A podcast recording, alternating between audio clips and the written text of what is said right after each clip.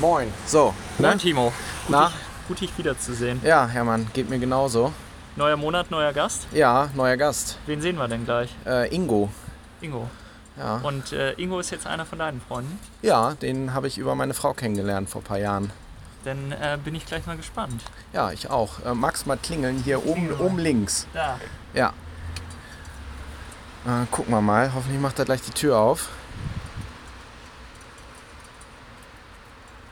Boah, das dauert. Ah, geil. Bis gleich dann, ne? Herzlich willkommen zu einer neuen Folge des besten und unbekanntesten Podcasts von Deutschland. Ja, herzlich willkommen bei Auf ein Wiedersehen. Mein Name ist Timo Ich bin Hermann. und heute haben wir die zweite Folge auf ein Wiedersehen mit Freunden im Jahr 2020 und wir dürfen herzlich Ingo begrüßen. Hallo. Hi. Hi, na. Schön, dass ihr hier seid. Ja, Ja, äh, danke für schön, dass wir, ja, schön, dass Danke, wir, dass wir bei dir sein dürfen. ja, genau, genau. Super Wetter habt ihr mitgebracht. Ja, ich äh, aus äh, kommt von der Grenze Schleswig-Holstein-Hamburg. Äh, Ist deine Schuld. ja, ist meine Schuld. Im Norden ist es immer ein bisschen äh, regnerischer als. Ja, alle haben wegen Sabine so einen, so einen Film geschoben und ich habe das Gefühl, Sabine ist gar nicht weggegangen. Also gestern bin ich fast weggeflogen, als ich vor die Tür gegangen bin. Ja, es stürzen immer noch auf meiner Bahnstrecke Richtung Hamburg stürzen immer noch Bäume Täglich, um. So. ne? Ja, täglich. Ich kriege das in meinem Newsticker angezeigt. Aber ist auch mal schön, dass der Herbst sechs Monate dauert. ja, aber es geht mir schon wieder besser. Also ich komme jetzt gerade aus dem, äh, dank äh, Vitamin D, äh, komme ich äh, aus dem äh, Tal der, der Grauheit wieder raus langsam. Gehst du ins Solarium? Nee, das nicht, aber ich nehme Vitamin D und äh, das boostet mich so ein bisschen. Okay. Meine Tochter glaube ich auch jeden Tag. Ne? Vitamin D war doch das, was äh, das erste Jahr immer schön in den Brei Das kommt dann hier so in die, in die Backe rein, so, in die Wange, in die Innentasche. Und dann löst sich das so auf, weil die können ja noch nicht richtig schlucken Ja, teilweise. das haben wir nicht gemacht, wir haben es in den Brei reingerührt. ah, ihr seid ja richtig schlau. Ja. Ja. Ja, wisst ihr, was meine Frau da sonst noch so alles reinrührt? Manchmal vielleicht auch in meinen Brei. Man weiß es nicht. Deswegen bist du so trocken. Ingo, jetzt tun wir mal so, als wenn wir uns nicht kennen würden. Mhm. Ich habe es ja vorhin auch schon nicht auf die Reihe bekommen, dass wir uns vielleicht schon mal irgendwann getroffen haben. Ähm, wir treffen uns jetzt ähm, abends in einer Bar. Und wie würdest du dich vorstellen? Ich mich. Ja, Ich bin Ingo, 30 F, St. Pauli, ganz witzig drauf und lass uns vielleicht erstmal einen Pfeffi trinken. das klingt sehr sympathisch. Jetzt übersetzen wir mal für die etwas Älteren hier äh, am, äh, am Tisch. 30F bedeutet. Kurz vor 40. Ja, bei mir kommt auch die Schallmauer demnächst. ja, dieses Jahr tatsächlich, ja. Äh, bei dir auch? Mhm. Bist du auch 80? Ja, Okay. Mitte November. Ja, geil. Ja, ich weiß ja nicht, ob ich es so geil finde, aber am Ende ist es halt genauso eine Zahl wie die drei halt auch, ne? Voll. Ich habe gerade gestern einem ehemaligen Kollegen alles Gute zum 30. gewünscht und dachte so, okay, krass, ja, long time ago. ja, ich. Ähm, Aber ich habe ihm gratuliert. Ich meinte, die drei sei ziemlich schmuck. mhm. Und äh, jetzt, wenn du so auf November blickst, blickst du auch ein, ein Stück so in deine Vergangenheit und guckst so, was zum Beispiel so die letzten zehn Jahre war und Eigentlich eher gar nicht, ehrlich gesagt. Also, ich meine, klar, blickst du irgendwie dann und wann mal zurück ne? und äh, lässt vielleicht schon mal ein bisschen Revue passieren. Was ist passiert? Wie hast du dich verändert? Wie hat sich dein Drumherum verändert? Aber ich bin irgendwie vom Typ her dann doch eher so, dass ich nach vorne gucken spannender finde. mhm.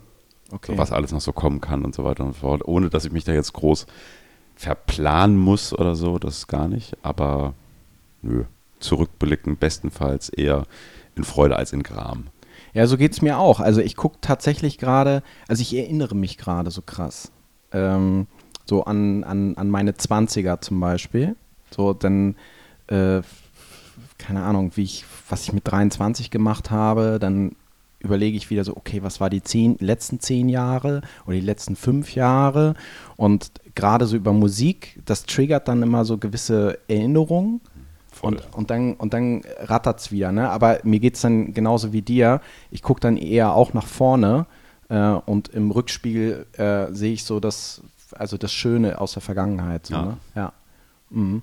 Aber findet ihr nicht auch irre, dass das jetzt bin ich ein ganz klein bisschen jünger als ihr, dass also das minimal das Gefühl, dass das sich alles so beschleunigt. Also so als, als Kind kommt einem ja ein Tag teilweise unglaublich lang vor und dann wirst du älter und älter und plötzlich wirst du halt 30 und denkst so, Moment mal, ich war auch gerade noch 25 und geht euch das auch so? Hat sich das für euch das Leben eher so ein bisschen beschleunigt oder nicht? Hm. Das Leben ist ja, also ich finde die letzten fünf Jahre, also, also alles so um mich drumherum, ja, hat so an Speed gewonnen.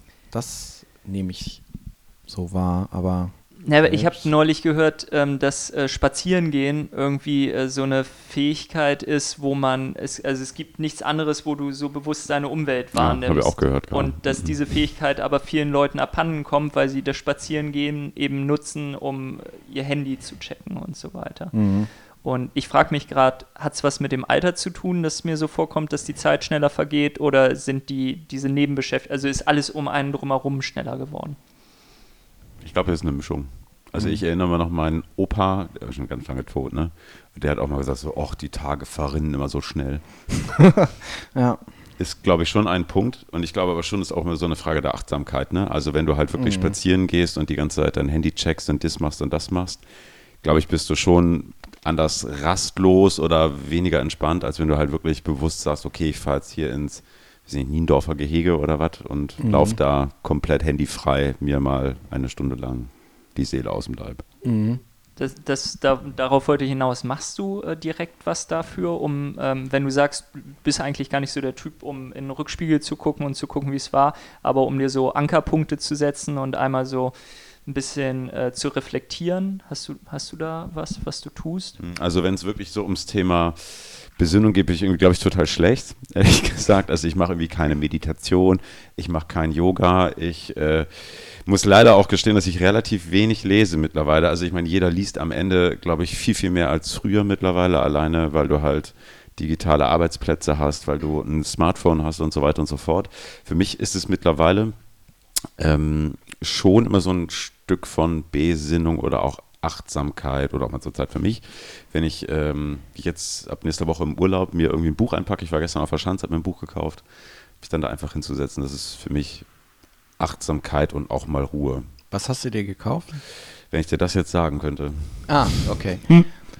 Es stand auf meiner Buchliste, die sich ähm, speist aus diverserlei Empfehlungen von Freunden, von keine Ahnung, aus der Presse und so weiter und so fort. Ähm, ich glaube, es heißt Der Sprung. Äh, du könntest mir eine kurze Frage stellen, dann schaue ich schnell. Ein Roman? Ist das ein Roman oder ein Sachbuch? Ja, ja ein Roman. Mhm. Ja, ähm, du, hast ja gesagt, du fängst jetzt ein drittes Buch an, Timo. Ne? Ja. Habe ich gelesen. Ich bin richtig, äh, richtig im Flow gerade, was Lesen angeht. Also es bedeutet, du fängst nicht nur das dritte Buch an, sondern du hast auch zwei durchgelesen schon ja. in diesem Jahr. Ja mehr Sachbuch oder auch mal ein Roman? Ähm, zwei, zwei Sachbücher ja. bis jetzt. Einmal von ähm, eins von Jasper äh, Ewell. Das ist so ein, so ein Kinder-Familienpädagoge hm, aus Skandinavien. Und das zweite, hm, da weiß ich nur den Titel, aber nicht die Autorin, Erziehen ohne Schimpfen. mm. Ähm, nein, ich habe tatsächlich äh, zwei Bücher gelesen. Also das von Jasper Jewell, das ist ähm, ein äh, äh, Nein aus Liebe heißt das. Und das zweite ist ähm, Erziehung ohne Schimpfen.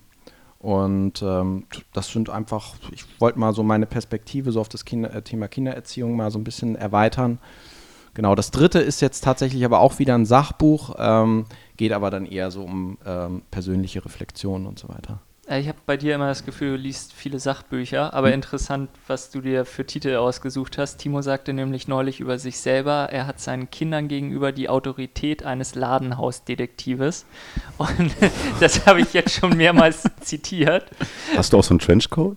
Nein, das nicht. Derek. Ja, aber es ist halt, äh, der Grad, in dem Kinder kooperieren können, also das ist schon beachtlich, dass sie überhaupt mit Erwachsenen kooperieren, so, weil das fällt Kindern halt total schwer, wenn sie sich anziehen sollen oder was weiß ich auch immer. Ähm, und am Ende ist es so, dass ich, ähm, dass ich mir dann manchmal vorkomme, wenn ich was sage, so, ja, wie so ein Ladenhausdetektiv, äh, den nimmt man vielleicht manchmal auch nicht so ernst. Aber der Sprung heißt übrigens mein neues Buch. Ich habe es jetzt gerade noch mal nachschauen müssen. Der Sprung von Simone Lappert. Okay. Es geht um eine Selbstmörderin, die auf einem Dach steht, also eine potenzielle Selbstmörderin, und äh, zu springen droht. Und über diese ganze Szenerie entspinnt sich dann das Buch. Ich bin sehr gespannt. Wird mich also in den nächsten dreieinhalb Wochen im Urlaub begleiten. Ihr seid dreieinhalb Wochen unterwegs? Ab Mittwoch, ja, genau. Geil. Richtig. Ja, ich darf noch zweieinhalb Tage arbeiten, dann werden wir Mittwochabend äh, in den Flieger steigen und äh, wachen dann am nächsten Morgen in Delhi wieder auf. Wo? In Delhi. Ja. Wow. Ich bin gespannt. Schon mal da gewesen? Nee, noch nie. Hm, Ich war vor Jahren oder wir waren vor Jahren mal auf Sri Lanka, was so ein bisschen Indien Light ist. Das war eine teilweise zwar schon krasse Erfahrung, aber irgendwie halt auch schon echt geil. Also kulturell war das wahnsinnig toll, ganz bunt, tolles Essen, die Landschaft war mega cool, die Menschen mega nett.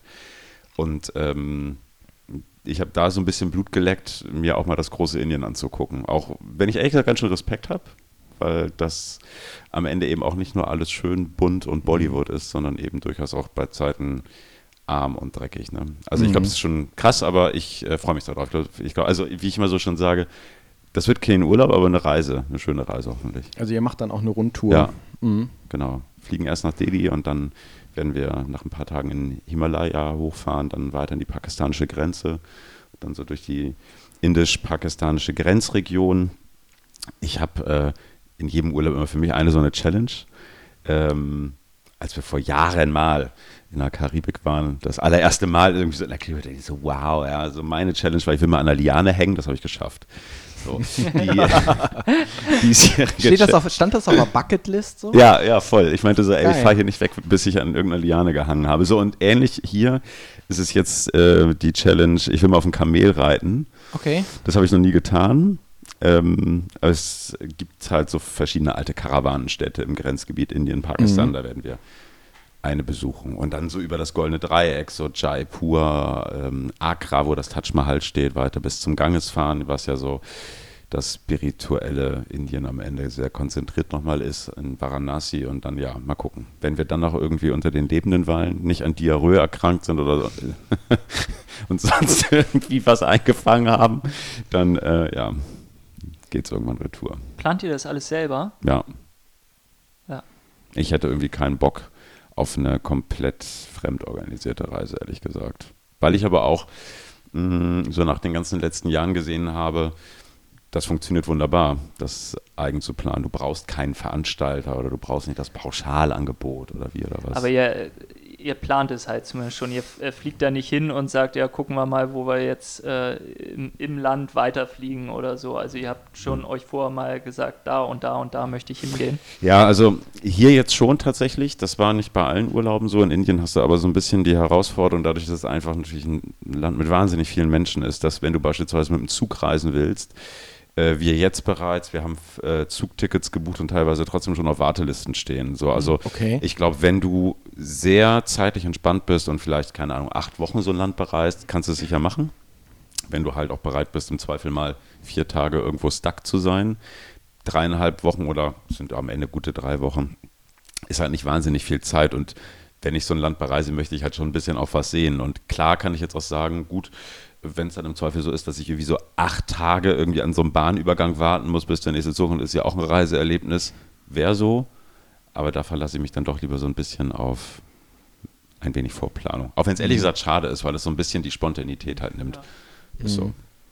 Aber das ist, glaube ich, auch so ein bisschen so diese, diese alte Backpacker-Romantik, die sagt, naja, einfach mal gucken, was passiert. Ja, gucken wir mal. Also ich glaube, irgendwie kommst du halt immer weiter, aber wenn du halt vielleicht nicht auch in einem Hotel oder in einer Unterkunft oder in einem Hostel landen willst, was irgendwie voll ist mit Bettwanzen, Ja. so, und da denke ich mir dann irgendwann auch so, okay, ich bin halt nicht mehr 20, sondern halt 30F.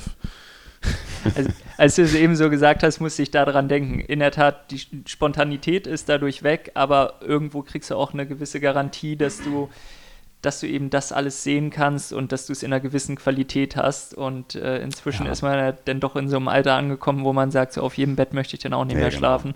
Genau, genau. Und es ist dann eben, glaube ich, schon auch nochmal was anderes. Ich meine, wenn du, keine Ahnung, Anfang Mitte 20 bist, ähm, du hast vielleicht dann eben doch nochmal mehr Zeit, wenn du es in Semesterferien oder dergleichen machst. Ich glaube, da bist du am Ende als Arbeitender heute ja schon ein bisschen eingeschränkt. Ich meine, so, ich habe irgendwie das Glück, dass ich noch eine relativ hohe Anzahl Urlaubstage bei mir im Vertrag habe, so. aber ähm, muss halt trotzdem gut mit planen. Ja, ich wollte äh, gerade sagen, du hast gesagt, ihr macht das dreieinhalb Wochen. Hm. Da würden ja schon viele Leute sagen, ey, das ist ein anständig langer Urlaub und den sollte man sich auch für so eine Reise nehmen. Du hast aber auch gleichzeitig gesagt, ich darf noch zwei Tage arbeiten.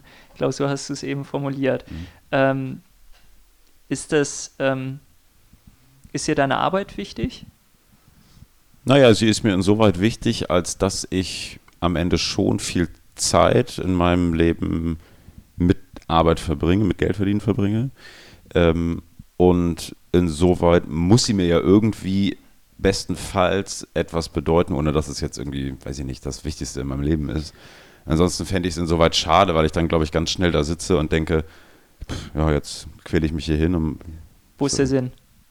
Ja, schon ein bisschen. Ich meine, gut, das kannst du natürlich die Sinnfrage bei jedem Job irgendwie stellen. Ne? Also ich glaube, die Mehrzahl der heutigen Jobs sind wahrscheinlich irgendwie Bullshit-Jobs. Also zum Überleben braucht das keiner. Ne? Ja, So. Aber es ist halt schon so, dass ich mir denke, so ja, ähm, weiß ich nicht, ich ähm, versuche es mir irgendwie so einzurichten, dass ich gerne zur Arbeit gehe. So. Und klar, es hängt immer an beiden Seiten. Klar kann ich einen scheiß Arbeitgeber haben, kann vielleicht auch scheiß äh, Kollegen haben, blöde Aufgaben, aber ich glaube, viel hängt auch an einem selbst. Also was machst du irgendwie draus, wie gehst du damit rum? Und ich denke mir halt oftmals auch, ich glaube, da bist- bin ich ja wieder so ein bisschen bei dem, jetzt nicht unbedingt zurück, sondern auch nach vorne gucken, so, was kann ich denn vielleicht machen, um es mir netter zu machen? Und was kann ich vielleicht auch für Ideen oder für Projekte angehen, um dann irgendwas, Das ist zu ja machen. auch immer die Frage, wie man sich selber einbringt, ne? klar, voll, So. ja. ja finde ich, find ich ganz spannend, weil äh, 70 Prozent der Deutschen sagen, sie sind unglücklich in ihrem Job. Echt? Ja, ja. ja. Ich dachte, es wären so 50. Ah, 70 finde ich krass. Ja. Also, ne, ihr wisst ja, wie das mit äh, Umfragen ist. Ne? Hat irgendwer erhoben, ist dann halt so kommuniziert worden. Dann habe ich nur die Headline gelesen, aber wurde so gesagt. Und ich stand neulich an einem Tisch nach einer Taufe. Ja, war ein wunderschöner Tag. Alles Leute, die, glaube ich, einen ganz okayen Job haben, in ihrem Leben ganz gut zurechtkommen. Und ich meinte, Mensch, äh, haben wir so ein bisschen gemeckert, so wie wir Deutschen halt sind. Aber wenigstens sind wir alle glücklich. Ne? Habe ich so gesagt. Und dann gucke ich so in Gesichter. Und äh, wenn du viele Leute fragst, dann, dann sind die ganz unglücklich. Und ich finde halt, wenn man schon unglücklich bei der Arbeit ist und wie du sagst, da verbringst du ja schon so ein Drittel deiner Zeit in Klar. der Regel, äh, tendenziell auch mal mehr, ne? ähm, dann, äh, dann sind das schon mal ganz schlechte Grundvoraussetzungen. Voll. Und deshalb frage ich das in letzter Zeit jeden gerne mal. Und die Einstellung finde ich interessant. Du sagst ja, naja, wenn ich denn mal unglücklich bin, dann kann ich ja aber auch selber was dran ändern. Ja, also auch da bin ich am Ende natürlich bei so einer Wechselwirkung, weil es kommt natürlich schon auf deinen Arbeitgeber ein Stück weit an, inwieweit der eben auch dann bereit ist, dir da Freiräume zu schaffen. So, ich äh, muss da sagen, dass ich irgendwie bei, bei Otto echt ein gutes Los gezogen habe. Irgendwie, ich habe da echt viel, viel Freiraum, kann da viel tanzen. Ich glaube, das ist vielleicht am Ende auch nicht in jeder Company so und das macht am Ende jetzt vielleicht auch nicht unbedingt glücklich und zufrieden per se, aber es gibt dir zumindest Möglichkeiten, dich auszutoben und da irgendwie auch ein bisschen was für dich, naja, rauszuziehen. Ich beschäftige mich ja viel ähm, mit genau mit diesen Motivationstreibern. Ähm, und ich glaube, es hat am Ende ganz viel damit zu tun, wie stark du Selbstwirksamkeit aufbauen kannst. Also wie wirksam kannst du sein in dem, was du tust. Äh, kannst du Verantwortung übernehmen? Kannst du dich weiterentwickeln? Das ist am Ende ähm, nicht unbedingt der Treiber Geld, sondern es ist tatsächlich, ähm, würde ich behaupten, ähm, ganz stark inhaltlich getrieben. Ja, glaube ich auch. Ja. Also klar, irgendwie ohne, ohne Kohle Klar. geht es halt nicht so, aber ich meine, es gibt auch irgendwie auch verschiedene Studien, ne, wie, wie schnell der Effekt einer Gehaltserhöhung äh, mit Blick auf Motivation verpufft. Ich glaube, das sind Monate. Ja, ja, ist so. Es, es kommt, glaube ich, aber auf die Person an. Ne? Ähm, das, das kann man halt nicht so allgemein verbindlich sagen. Für uns drei ist es vielleicht wichtig, sich irgendwo verwirklichen zu können, Ach, damit du, wir du dann. willst doch Geld haben. Und ich mach's nur wegen der Kohle. Ich muss aufpassen, was ich sage. Immer mehr von unseren Mitarbeitern hören diesen Podcast offenbar. Ich finde euch alle ganz toll. Ähm, Genau. Über eine Spende würde er sich freuen. äh, aber äh, ich glaube, manchen Leuten ist es auch einfach wichtig. Ähm, wir hatten jetzt gerade so ähm, neue Mitarbeiter-Coachings in der Firma und dann habe ich abends mit der Trainerin gesprochen. Ähm, wir haben so 25 Leute, die bei uns im Verkauf arbeiten und dann ging es darum, was Hiestermann eben ausmacht. Mhm. Eben nicht nur für unsere Mitarbeiter, sondern auch für unsere Gäste, die zu uns kommen. Und ich habe diese Charts überflogen und an beiden Tagen unterschiedliche Gruppen habe ich immer wieder so Sicherheit gelesen. Also es haben die gar nicht unbedingt geschrieben, aber für die, ähm, und wir haben da ein Spektrum von, da arbeitet jemand, der 16 ist und eine Ausbildung macht und die andere steht drei Jahre vor der Rente, also mit 62 ja. oder so. Und ähm, man sagt ja immer so Sicherheit, da denkt man vielleicht an die etwas Älteren. Mm, aber mm, mm, du, durchweg alle, ähm, die, die möchten einfach die Sicherheit, dass sie wissen, die kommen morgens zu uns, dass wir ein verlässlicher Arbeitgeber sind, dass, dass, ähm, dass du als, als Chef eine äh, konstante Person bist, die nicht den einen Tag äh, rumbrüllt und den anderen Tag dich wieder umarmt. Und ähm, ja, so eine Verlässlichkeit. Ähm, das merke ich bei uns auch. Ich meine, letztlich ist Otto von der Range, glaube ich, ähnlich wie eure Company auch. Ne? Also wir haben irgendwie Azubis bei uns, wir haben aber auch Leute, die teilweise 40 oder mehr Jahre da sind. Das alleine finde ich schon echt immer total krass. Ne? Mhm. Und ich merke das gerade aber auch, wenn ich betreue zum Beispiel Auszubildende bei uns oder auch Volontäre beispielsweise. Also halt schon Leute, die letztlich am Ende ihres, äh, am Ende ihres Berufslebens stehen, schön gesagt, am Anfang. Mm, und du merkst da schon, dass auch die Anspruchshaltung, finde ich, höher wird. Und eben durchaus auch eine Anspruchshaltung im Sinne von, wie du sagst, Sicherheit, Verlässlichkeit und es offenbar auch echt viele junge Leute gibt, die halt sagen, ey, ganz ehrlich, ich habe keinen Bock, mich in irgendwelchen Agenturen verheizen zu lassen, für ein scheiß mhm. Geld da irgendwie 80 Stunden wegzuknattern. Äh, ich habe das gemacht, irgendwie viele Jahre, würde mich äh, da auch, wenn ich das jetzt ändern könnte, würde ich mich da nicht rausziehen, weil die Zeit für mich sehr lehrreich gewesen ist, aber am Ende muss man halt schon mal sagen, so, ah, naja, für mich ist, aus einer, ist, es, ist es heute in so einer, in einem Konzern irgendwie doch einfacher. Und witzigerweise scheint das vielen jungen Leuten auch zu gehen. Mhm. Also ist vielleicht jetzt irgendwie ehrlich gesagt auch so eine eingeschränkte Beobachtung, weil ich spreche natürlich auch mit Leuten, die sich bewusst bei uns beworben haben. Ne? So. Ja, ich habe jetzt aber da auch einen Blick eben auf die Agenturwelt durch meine Frau und äh, witzigerweise arbeitet die in der gleichen Agentur, in der du mal gearbeitet hast, ah. habe ich so bei meiner Recherche herausgefunden, nämlich bei Achtung. Ja. Und ähm, das beobachte ich dann doch sehr oft, auch in ihrem Freundeskreis, dass eine Agentur eigentlich für viele dann ein Sprungbrett ist. Total. Also vielleicht kommen manche da naiv rein und sagen, ja, ich arbeite jetzt in einer Agentur Agentur, aber wenn du es ein, zwei Jahre gemacht hast, dann wird dir relativ schnell klar, ähm, das muss für dich ein Sprungbrett sein, um aus dieser Tretmühle rauszukommen, weil das scheint ein äh, krasses Business zu sein, wo du, wie du sagst, sehr viel arbeitest für vielleicht nicht so eine okaye Entlohnung und dann irgendwann auch vielleicht ein bisschen kaputt bist. Ich muss immer noch sagen, dass ähm, die Zeit Beachtung, für mich war das eine ganz spannende Zeit. Ähm, es war übrigens auch tatsächlich von der Bezahlung für Agentur noch ganz okay, also da habe ich schon weitaus Schlimmeres gehört, ne? aber es war trotzdem am Ende schon eine arbeitsreiche Zeit. Also ähm, wie gesagt, auf der anderen Seite, ich möchte es nicht missen. Ich habe äh, ganz viel gelernt, ich habe ganz viele tolle Leute kennengelernt, die mich teilweise bis heute auch sehr eng freundschaftlich verbinden. Ich glaube, das ist halt schon etwas, was eine Agentur cooler kann als ein Konzern, weil da glaube ich Fall. äh, einfach nochmal eine andere Mischung an Leuten zusammenkommt und insoweit war das ja war das irgendwie immer noch eine tolle Zeit. Das ist für mich okay, dass vorbei ist. Ähm, ich kenne aber auf der anderen Seite auch echt Leute, die in dem Agenturbusiness bis heute irgendwie tätig sind und da auch froh sind. Also fairerweise muss man mhm. aber auch sagen, dann in der Regel eben nicht mehr auf klassischen wie nicht Junior Manager oder Manager Positionen sind, sondern eher höher. Ne? Also vielleicht macht das auch nochmal einen Unterschied. So. Na, ich habe ja auch nach dem Studium meine erst, mein, also während des Studiums habe ich in zwei Agenturen gearbeitet und ähm, also so im Digitalbereich tatsächlich schon, so Anfang der 2000er. Und nach dem Studium habe ich tatsächlich ja dann auch bei, bei Framfab LBI und so weiter gearbeitet. Und ähm, was ich da definitiv gelernt habe, und ich bin mir gar nicht sicher, ob ich das in, je, in einem anderen Einstiegsjob so gelernt hätte, äh, aber was habe ich da bekommen am Anfang? Ja? Ich habe interdisziplinäres Arbeiten, echt. Mhm. Ähm, also so extrem und gut halt kennengelernt, also mit unterschiedlichen Disziplinen zusammenzuarbeiten, unterschiedliche Perspektiven einzunehmen, so Kundenkontakt extrem, ähm, Stress, so das Thema unter Zeitdruck halt zu arbeiten. Ähm, dann Budgetorientierung. Budgetorientierung, genau. Und ich habe damals mir gesagt, okay, was ist mir denn eigentlich so zum Einstieg wichtig? Ich wollte Budgetverantwortlichkeit, ha äh, äh, Budgetverantwortlichkeit haben, ich wollte Projektverantwortlichkeit haben, ich wollte interdisziplinär arbeiten. Also das waren alles so Attribute, wo ich gesagt habe, das will ich definitiv ähm, zum Einstieg machen. Dann habe ich das dreieinhalb äh, Jahre gemacht ungefähr und ich war so bestens vorbereitet auf den nächsten Job. Also mhm. deswegen, das war wie du schon sagst, irgendwo den Absprung schaffen, so ist vielleicht gar nicht schlecht, wenn du sagst, so mal gucken, was es noch hinterm Horizont halt so gibt. Ne? Ja. Ähm, deswegen, also das. Und die Partys waren legendär. Ja. Also ich sehe mich immer noch, das war echt geil, ja. Ähm, Achtung, saß oder sitzt ja immer noch hinten im Straßenbahnring, äh, da in hohe Luft und äh, wir hatten so ein kleines Büro mit so einem, da war irgendwie so eine, ich weiß nicht, also wir haben es immer so etwas äh, übertrieben Terrasse genannt, also eigentlich war es nur so ein komischer Vorbau und wir sind dann mal aus dem Fenster geklettert, haben das Mac MacBook mitgeschleppt, haben irgendwie draußen Techno gehört, geraucht und Bier getrunken, also es war schon echt ganz geil, ehrlich Ja. gesagt.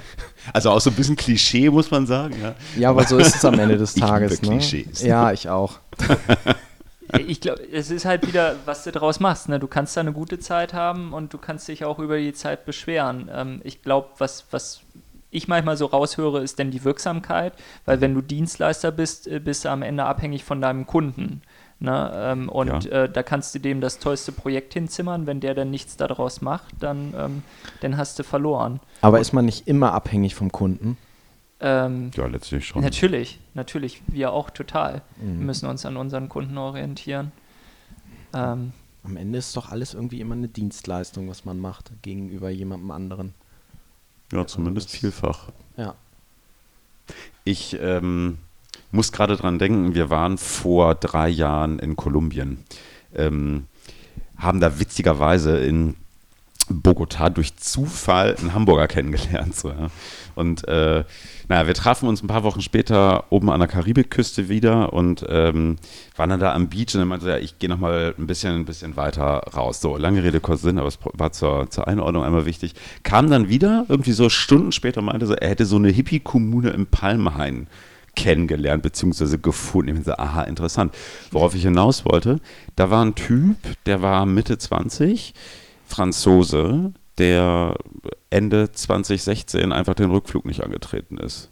Also der hat irgendwie das gemacht, was ich glaube ich ganz viele irgendwie schon mal so überlegt haben. So, der ist da irgendwie, wenn ich ein paar Wochen gereist habe, gedacht so, ne, fuck you Paris, ich bleib hier und das hat er gemacht und hat dann da irgendwie, wie sie nicht, mit seinen Kokosflocken und Palmen gelebt und äh, also und das war irgendwie gefühlt, glaube ich, eine, äh, deshalb musste ich gerade irgendwie dran denken. Ich glaube, da ist tatsächlich keine Kundenabhängigkeit gegeben, weil die irgendwie sich da alles selber anbauten und so. Das war echt verrückt zu sehen. Geiler Lebensentwurf. Ich weiß nicht, ob das was für mich wäre. Aber auf der anderen Seite habe ich diesen Mut total bewundert. Voll. Also ich meine, der muss ja dann von dort aus wahrscheinlich auch alles irgendwie so zumindest on hold oder gesetzt Ich haben oder habe keine Ahnung, wie man haben. das macht. Also, ich meine ganz ehrlich, ich habe mir wahrlich nicht nur einmal überlegt, einen Rückflug nicht anzutreten. Ja, also wenn du, wenn du Patrick, meinen bald Ehemann, fragen würdest, irgendwie, wie ich, wie ich Krokodilstränen geweint habe, als wir ähm, eins das erste Mal aus Südamerika zurückflogen, und ich, ich bleib hier, ich mache das nicht. Und musste natürlich dann doch. Ja. So, aber ich glaube, ich wäre nie auf die Idee gekommen, ernsthaft zu sagen, ich lasse diesen Rückflug einfach verfallen und fahre einfach gar nicht mehr zurück. Also, ja, also ich hätte diesen Rückflug verfallen lassen und wäre zwei Wochen später geflogen, aber die ist so, ich bleibe einfach da. Also, ich meine, so geil die Vorstellung ist. Würdet Das- ihr das machen? Äh, Das klingt für mich auf jeden Fall an, nach Maximum an Selbstbestimmtheit, was du irgendwie im Leben erreichen kannst, weil ich glaube, viele Menschen denken immer, dass sie selbstbestimmt sind, aber wenn wir mal ganz ehrlich sind, sind wir dann doch sehr stark fremdbestimmt, ja. Ähm, und äh, ja, da, da gehört aber auch ein, eine Portion Egoismus, glaube ich, mit dazu, ne? Ja. Ähm, und äh, so red ich mir das jetzt mal schön. Ich bin dann nicht so egoistisch gegen den Menschen, die, wo eine Abhängigkeit zu besteht, dass ich das machen würde. Gedacht habe ich das auch schon. Ich habe auch schon, also, oder dies andersherum gedacht, ne, dass du gerade, du sitzt im Auto, fährst zu irgendeinem Termin und dann so, ach, das ist ein Flughafen. Stell Ja. das Auto ab und flieg jetzt mal irgendwo hin. Das, das hat doch jeder schon von uns Ja. gehabt. Und da möchte man sich dann mal kurz von seiner Verantwortung freimachen. Auf jeden Fall. Habt ihr mal so eine schwarze Bahncard gehabt? Nee, leider nicht. Diese Bahncard 100, Mhm. nee, mein Schwager hat die. Das ist für mich ja immer noch so ein kleiner Traum, den ich äh, mir irgendwann vielleicht mal naja, selber erfüllen möchte. Das ist wahrscheinlich ein bisschen zu teuer, ne? Aber ich habe mal 2009 gab es mal so Schnupper 100er Bankcards irgendwie so, ne? Ja. Gibt es doch aber immer noch, oder? Für drei Monate? Kann sein. Ja, das haben, ich meine, das haben die wieder gemacht. Irgendwer Kann hat mir sein. das neulich tatsächlich erzählt. Ich habe mir, ich hab mir damals für vier Wochen so eine Karte gekauft, weil ich gerade, ich war so in Transition ne, zwischen Studium und Job und hatte vier Wochen lang genau dieses Ding im Sinne von, Und das kennt jeder, oder? Du kommst am Bahnhof und denkst so, ich, ach, jetzt einfach in den nächsten Zug steigen. Und ich habe das einfach ein paar Mal gemacht und bin dann das eine Mal durchgefahren bis nach Basel. Und ja, und es gibt ein, ähm, äh, ein also aus den 90ern, einer, der so in dieser Golden Era des deutschen Hip-Hops äh, ziemlich äh, bekannt war, ähm, MC René, aus, äh, damals aus Braunschweig. Ähm, lebt, glaube ich, ich glaube, der lebt heute immer noch in Köln, also der ist irgendwann nach Köln gegangen, weil da das Label war, MC Records. Und ähm, der Typ hat ähm, sich auch eine Bahncard 100 irgendwann gekauft vor ein paar Jahren und äh, hat, soweit ich weiß, äh, keine Wohnung mehr gehabt ähm, und ist im Prinzip nur noch Ach, von A nach B und war dann halt bei, ich, also so würde ich das jetzt, also ich habe es fairerweise nicht im Detail nachrecherchiert, aber wahrscheinlich dann bei Freunden, Familie, wie auch immer, halt untergekommen, dann wieder in Zug und irgendwo anders halt hin. Und ich glaube sogar, er hat darüber geschrieben, ich bin mir jetzt nicht ganz sicher, aber Bahncard 100. Also, also ich kenne ein paar Leute, die eine Bahncard 100 haben. Ähm, das ist schon extreme Flexibilität. Äh, Flexibilität ne? ja, ja, und dann, also tut mir leid, Heilo, wenn du das jetzt hörst, ähm, dann denke ich wieder so, er hat diese Bahncard 100 und ist für ein großes Versicherungsunternehmen tätig.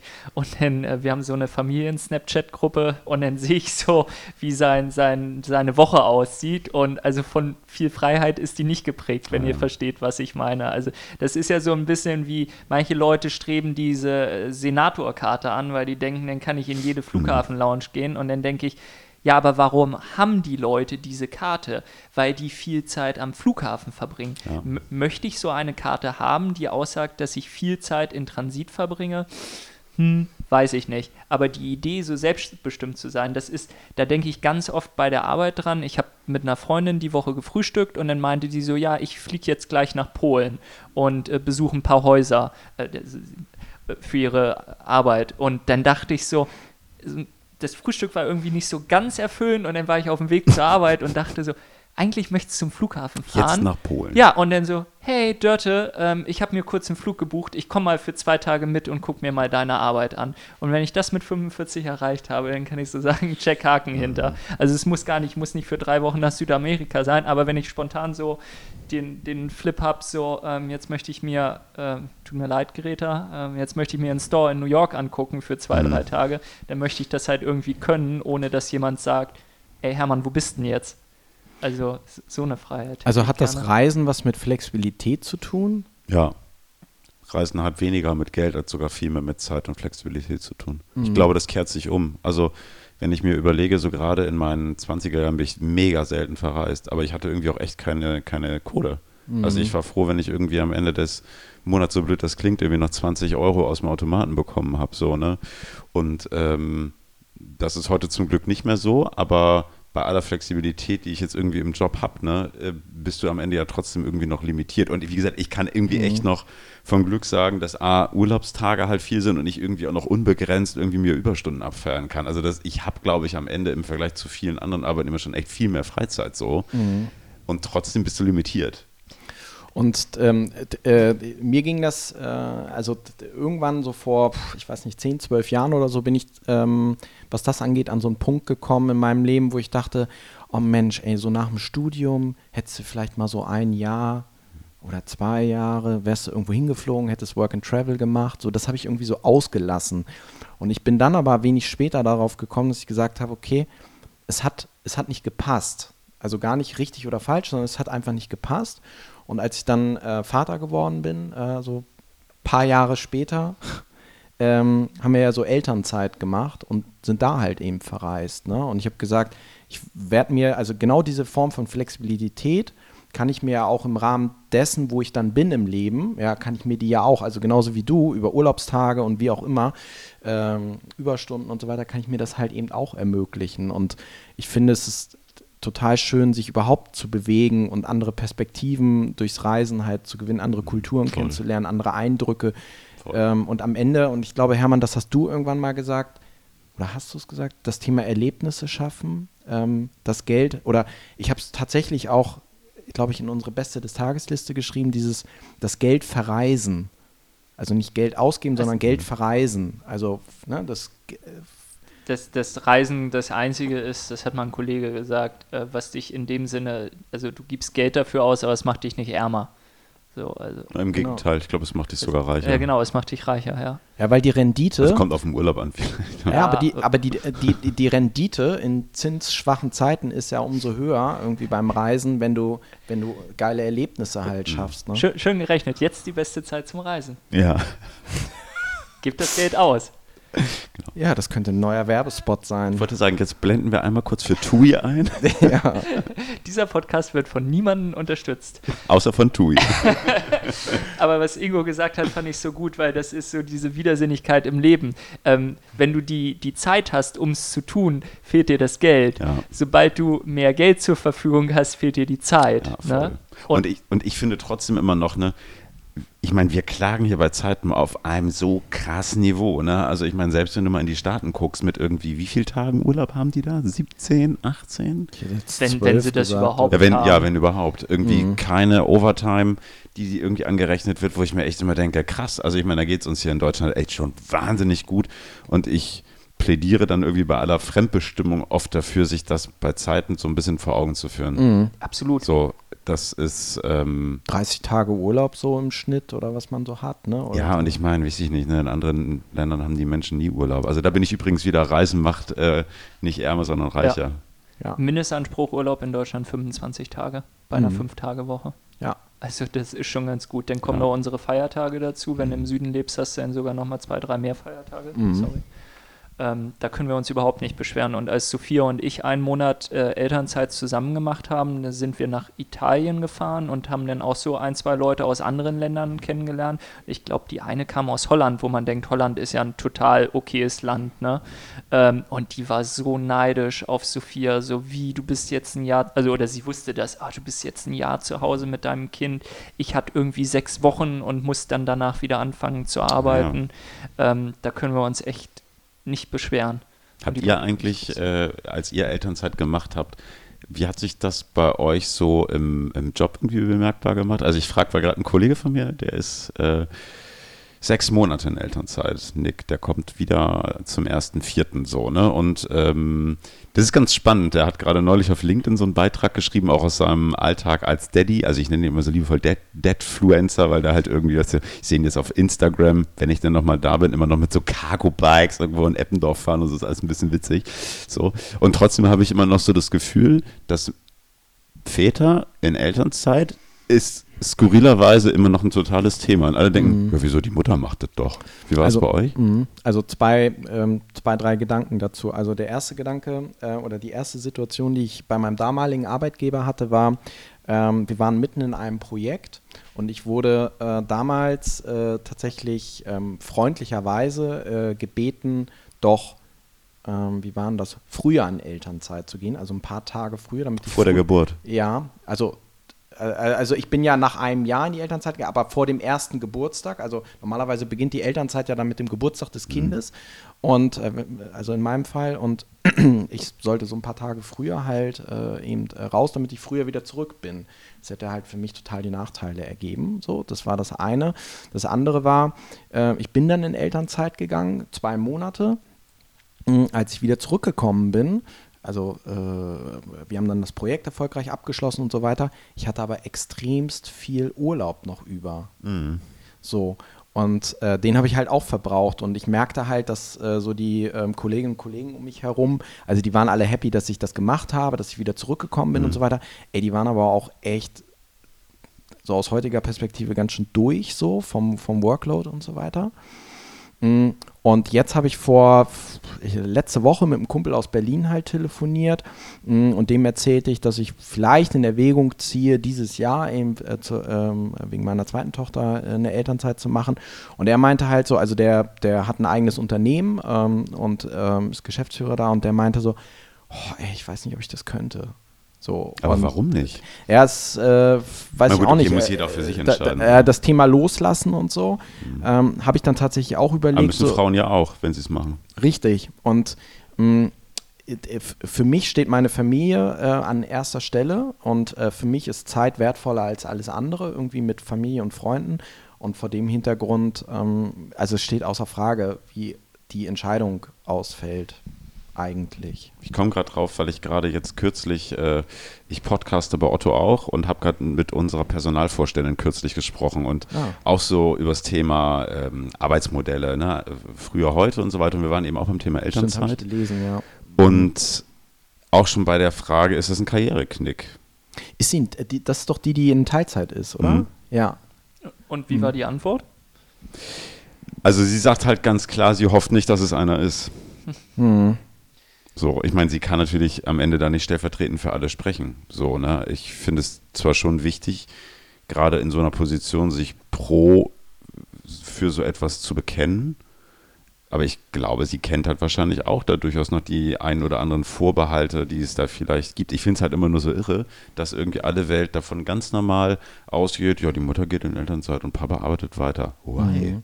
Also ich meine, es ist ja irgendwie auch echt so ein Thema, wenn du es als Frau machst. Ich meine, das ist gut und schön, aber du zahlst währenddessen weniger in die Rente ein und so weiter und so fort. Also hast du am Zweifel irgendwann auch ein Problem mit der Versorgung vielleicht. Also ich finde es irgendwie crazy, dass man das irgendwie immer so annimmt. Die Frau wird es schon richten. Das, Mhm. So ist es ja, Frauen werden ab dem Punkt benachteiligt, wenn nicht wenn sie das Kind bekommen, sondern wenn sie ein Jahr wegen dem Kind zu Hause bleiben und danach dann wieder auf Teilzeit anfangen. Da fängt dann die Benachteiligung später im Alter äh, an, was das Geld angeht.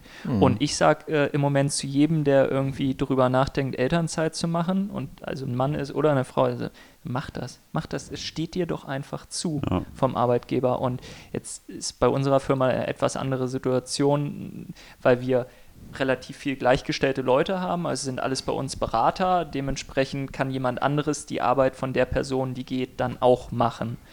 Ähm, höchstwahrscheinlich wäre ich dann auch, sobald ich dann eine Führungskraft aufgebaut habe, die etwas macht, was sonst kein anderer machen kann, dann auch so, ah, du willst jetzt wirklich sechs Monate Elternzeit machen, aber ich denke dann halt auch wieder, ey, es steht dir zu. Voll. Also mach's doch. Und ich habe ja auch zu dir gesagt, als du meintest, ja, ich denke drüber nach, ob ich das jetzt wirklich machen sollte.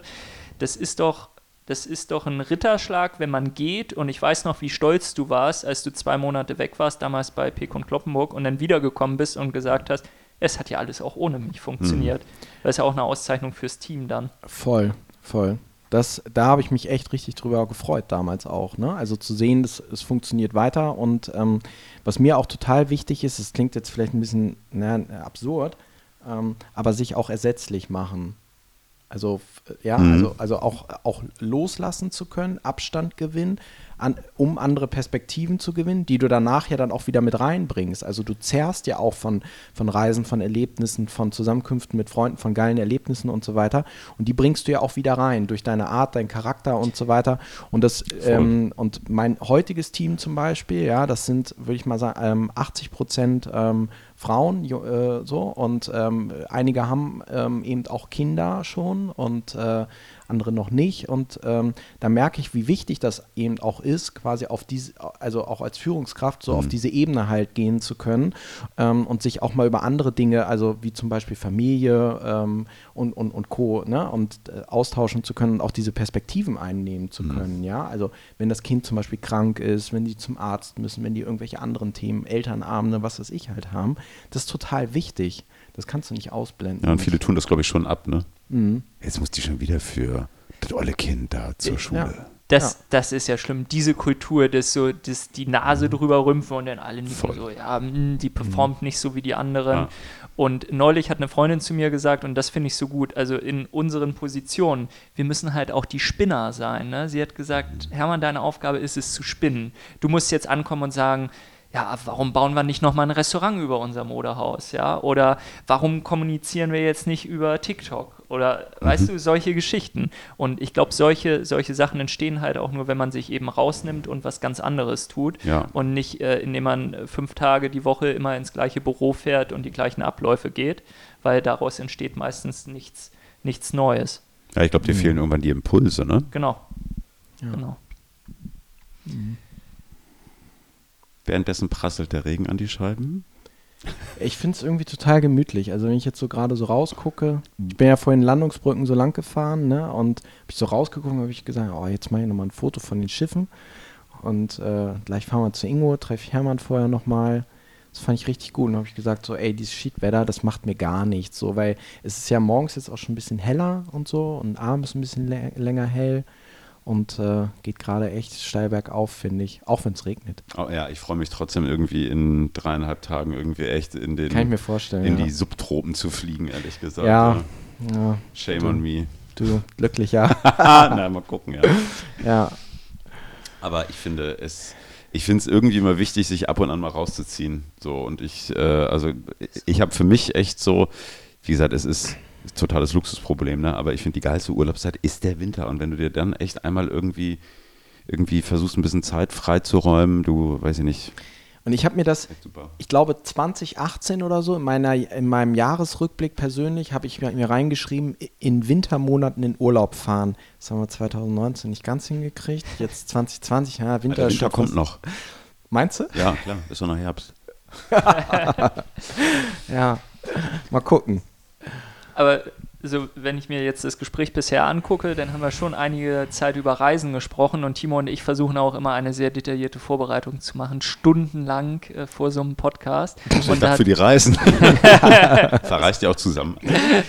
nee, ich glaube, dann drehen uns Wir waren mal zusammen an der Ostsee. durch. Wir waren mal Ja. zusammen an der Ostsee und wir wollen noch mal beide zusammen ins Wendland. Ne? Ja. Wir wollen ja noch unsere legendäre Waldfolge aufnehmen. Jedes- Äh, uns mal eine Jahr Stunde in den Wald setzen und äh, Da quatschen. müssen wir jetzt aber einen Freund finden, der das mit uns zusammen macht eigentlich.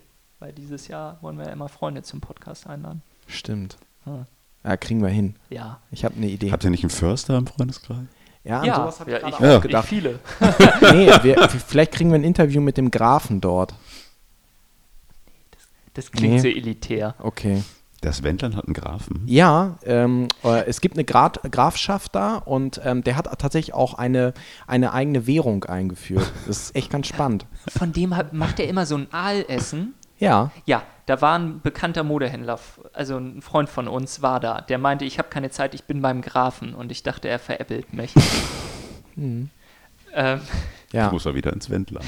Aber ich, ich glaube, zurück, ähm, ich glaube, Reisen ist sehr wichtig für dich. Ja, Ja, toll. Ja, auf jeden Fall. Also ich glaube tatsächlich, jeden Euro, den du in eine Reise investierst, ist ein, ist ein wichtiger Euro und ein guter Euro. Ich habe vor Jahren angefangen, auf äh, Reisen Moleskin mit dabei zu haben und äh, so ganz oldschool, analog Reisenotizen zu machen. Also so ein Reisetagebuch. Ja, so ein bisschen, genau. Also echt so ein ganz klassisches schwarzes Moleskin, irgendwie so einen kleinen Kuli dazu. Mir überlegt mal auf Füller umzusteigen, aber ich weiß nicht, ob das nicht ein bisschen zu zersapscht. Fände ich irgendwie noch schöner. Mhm. Und ähm, nehme irgendwie jeden Tag im Urlaub so fünf bis zehn Minuten oder auch mal 15 Minuten und Mhm. so ein bisschen zu rekapitulieren, was passiert ist. Und wenn ich gerade jetzt auch schon, ne, vor, weiß ich nicht, äh, in, in, vor drei, vier Jahren vielleicht einfach mal in so ein Buch gucke und da so rekapituliere, was passiert ist, denke ich halt immer so, ey, so gut, dass du es gemacht hast, so, ne? Und ähm, ich denke mir immer so, wenn ich eines Tages irgendwie von dieser Welt treten muss, ne, und vielleicht irgendwie so die letzten Stunden irgendwo, weiß ich nicht, liege oder sitze oder wie oder was, ähm, vielleicht liest dann irgendjemand aus diesem Buch nochmal vor, weißt du, und du kannst irgendwie nochmal so auf den Mhm. letzten Meter nochmal so ein bisschen Revue passieren lassen, was für schöne Momente du gehabt hast. So, also da wird es dann vielleicht auch nochmal so ein Zurückblicken. Hast du äh, ähm, das damals, also ihr seid ja auch eine ganze Zeit lang, das wollte ich dich tatsächlich schon immer mal gefragt haben, äh, nach, Hau raus. Na, na, nach Lissabon immer so spontan geflogen, oder? Ja. Ha, ha- hast du da auch schon äh, Reisenotizen gemacht oder kam das erst später? Das hat später erst angefangen. Ah, okay. Also ich habe das erste Mal, als ich äh, größer interkontinental verreist bin, habe ich Okay. äh, so ein bisschen was geschrieben, weil ich irgendwie dachte, das war für mich irgendwie einfach so ein, weiß ich nicht, irgendwie halt schon ein Einschnitt. Also wenn du so das erste Mal über einen großen Teich fliegst und plötzlich so auch so dieses Gefühl, so krass, du reist jetzt in eine neue Mhm. Welt und das ist so anders und was macht das mit dir? Und für mich so ein paar Notizen zu machen. In Lissabon habe ich auch schon was geschrieben. Aber Lissabon ist so ein bisschen am Ende so out of range, weil das halt irgendwie, ähm, wir haben uns halt echt verknallt in diese Stadt. Ich habe halt auch einen Heiratsantrag da gemacht, letztes Jahr. Ach, ihr, ihr In- macht das immer noch, dass ihr spontan nach Lissabon fliegt? Ja, also was heißt spontan? Aber- also äh, wir sind jetzt lustigerweise im Mai einmal da, äh, gemeinsam mit meinen Eltern. Meine Mhm. Mama ist letztes Jahr 70 geworden Mhm. und ist in ihrem Leben noch nie geflogen. Also äh, Greta Thunberg äh, macht jetzt f- fünf Luftsprünge. Ähm, meiner Mutter fehlt es auch nicht und trotzdem habe ich immer so gedacht, so Mensch, ihr vielleicht doch einmal irgendwie zu zeigen, dass es auch was anderes gibt, außer Deutschland und Österreich, was sie kennt. Und ich glaube, sie war zwei Tage in Holland. Das war es, was sie von der Welt gesehen hat. So, und das ist fair enough. Ich meine, sie hat ein tolles Leben. aber ihr dann trotzdem noch mal zu zeigen, ja, es geht auch noch was anderes und dann Mhm. eben just dann Lissabon passt halt perfekt. Super. Das finde ich aber total interessant, weil ich neulich gehört habe, dass die Menschen, die verreisen und dann muss das so durchgetaktet sein und äh, dann fliegst du irgendwo eine Woche hin und hast so richtig viel Programm und ich finde, ihr macht das ja mit Indien schon mal besser, dass ihr euch dreieinhalb Wochen zumindest Mhm. dafür Zeit nimmt, aber ihr habt auch viel Programm. Und wenn du sagst, es gibt aber trotzdem einen Ort, wo ihr immer wieder hinreist, weil es ist ja so, als wenn die Leute eine Liste hätten. Ich muss jetzt noch, wir haben über 200 Länder und ich muss dahin, dahin, dahin und das alles gesehen haben ich habe sogar Ende eine Liste. Oh, shame on me. nee, ist, ist ja okay, aber am Ende haben die Leute dann weniger gesehen, weißt Ja. du? Wenn sie denken, wenn sie an dem einen Ort sind und dann denken, oh, aber als nächstes muss ich denn dahin. Und dann finde ich es so schön, wenn du sagst, ihr habt einen Ort, wo ihr immer wieder hinfliegt und Mhm. trotzdem, dann seht ihr sicher Sachen wieder, wo ihr sagt, ach Mensch, das kenne ich noch vom, lass da mal wieder reingehen, das ist so ein schönes Café, aber ihr entdeckt auch wieder was Neues. Ja. Also das finde ich gut. Das Einzige, was mich halt mittlerweile echt zunehmend annervt, ist halt, und da werde ich irgendwie selbstkritischer mit mir, halt gerade auch mit solchen Trips, ich will nicht mehr so viel fliegen. Also ich merke halt wirklich so, ich habe schon, glaube ich, echt einen ordentlichen CO2-Fußabdruck hinterlassen, das ist so. Ähm, ich werde das auch nicht komplett aufgeben, weil dafür ist es mir am Ende irgendwie zu wichtig, selber, auch unabhängig von irgendwelchen Reportagen, Bildbänden oder Zeitungsartikeln, irgendwie selber andere Kulturen, andere Teile der Erde auch kennenzulernen. Aber ich will mich da selber ein bisschen leveln. Das ist, ich bin überhaupt kein Freund von Vorsätzen, ehrlich gesagt, aber das ist so einer. Und Lissabon ist zum Beispiel so eines, wo ich halt auch überlege, lass uns das vielleicht mal mit dem Zug probieren. Also nach Lissabon mit dem Zug? Hm. Wir sind das witzigerweise das erste Mal, als wir in Lissabon gewesen sind, 2012, äh, sind wir mit dem Zug hingereist. Aus Madrid damals kommen, mit so einem geilen Nachtzug. An der Bar gab es Gin Tonic für 4,10 Euro. Super. Heute 16 Euro. Ja, wahrscheinlich. Ja, wir haben, äh, wir haben zum Beispiel mal, wann war denn das? Ähm, 2000, pff, I don't know. Ähm, haben wir einen äh, Trip äh, mit dem Zug ähm, äh, in, durch Schweden gemacht. Das Auch geil. Kann, kannst du machen. Äh, sind wir dem Zug von Hamburg nach Kopenhagen und von Kopenhagen dann über Malmö, Göteborg, Stockholm hoch und dann sind wir aber von Stockholm dann irgendwann später wieder ähm, dem Flieger halt zurück. Ne? Ähm, kannst du echt gut machen so, ne? Oder mit Stockholm haben wir vor Jahren auch mal gemacht mit dem Zug. Ja. War echt schon richtig lange her. Also das war irgendwie auch bevor die ganze Klimadebatte irgendwie so groß Mhm. geworden ist. Ne? Und ähm, wir haben es damals, glaube ich, einfach, weil es wahnsinnig billig war. Da sind wir ja bei dem Punkt, ich glaube, ich finde es gut, dass wir uns das alle so bewusst machen und Inlandsflugreisen sind ja auch zurückgegangen. Da gibt es ja wirklich dieses Flight-Shaming oder wie sich das nennt, aber die äh, internationalen Reisen, die haben im letzten Jahr nochmal zugenommen und das bedeutet am Ende, Reisen ist einfach zu günstig. Und, äh, Flugreisen sind vor allen Dingen zu günstig. Genau, Flug, Entschuldigung, ja, da, das meine ich, Flugreisen sind zu günstig und selbst wenn wir drei hier drin sitzen und sagen, wir machen uns das ein bisschen bewusster, ähm, das ist so wie mit dem, äh, mit der Packung Hack bei Aldi, ne? Ja. Solange es da halt eine Packung äh, Rinderhack oder gemischtes Hack für, keine Ahnung, 1,99 Mhm. gibt oder so, da wird der Fleischkonsum nicht runtergehen, weil es immer Leute geben wird, die sagen so, geil, günstiges Fleisch, günstige Reisen, die machen das denn halt. Da muss, da muss leider reguliert werden, sonst kapiert es die Mehrheit der Menschen nicht. Ja. Manchmal denke ich trotzdem, dass du vielleicht, wenn du halt irgendwie die Möglichkeit hast, ähm, jetzt nicht unbedingt immer billig einkaufen oder billig konsumieren zu müssen und vielleicht auch so ein bisschen, ähm, ja, einfach mal drüber nachdenkst. Ich glaube, man kann Impulse setzen. Man selber, ganz ehrlich, ich werde die Welt nicht retten. Also ihr vielleicht schon, ich nicht. Ähm, Ich auch nicht. Nee, aber ich merke halt irgendwie so ein bisschen, ne, dass ich irgendwie, wie sind die, vor fünf Jahren oder so bin ich halt relativ sorglos zunächst mal in den Flieger gestiegen irgendwie so. Das ist bei mir heute nicht mehr so. Also ich würde jetzt nicht sagen, dass ich hier eine Flugscham habe oder so, ne, aber ich, innerdeutsch fliege ich nicht mehr. Äh, das mache ich alles mit dem Zug. Kann ehrlich gesagt manchmal auch ganz schön nervig sein. aber eigentlich mag ich Bahnreisen, also von daher ist es ganz okay. Ähm, aber sich, glaube ich, einfach mal darüber bewusst zu werden und vielleicht einfach so das eigene Konsumverhalten auch so ein bisschen zu hinterfragen, glaube ich, nicht so schlecht.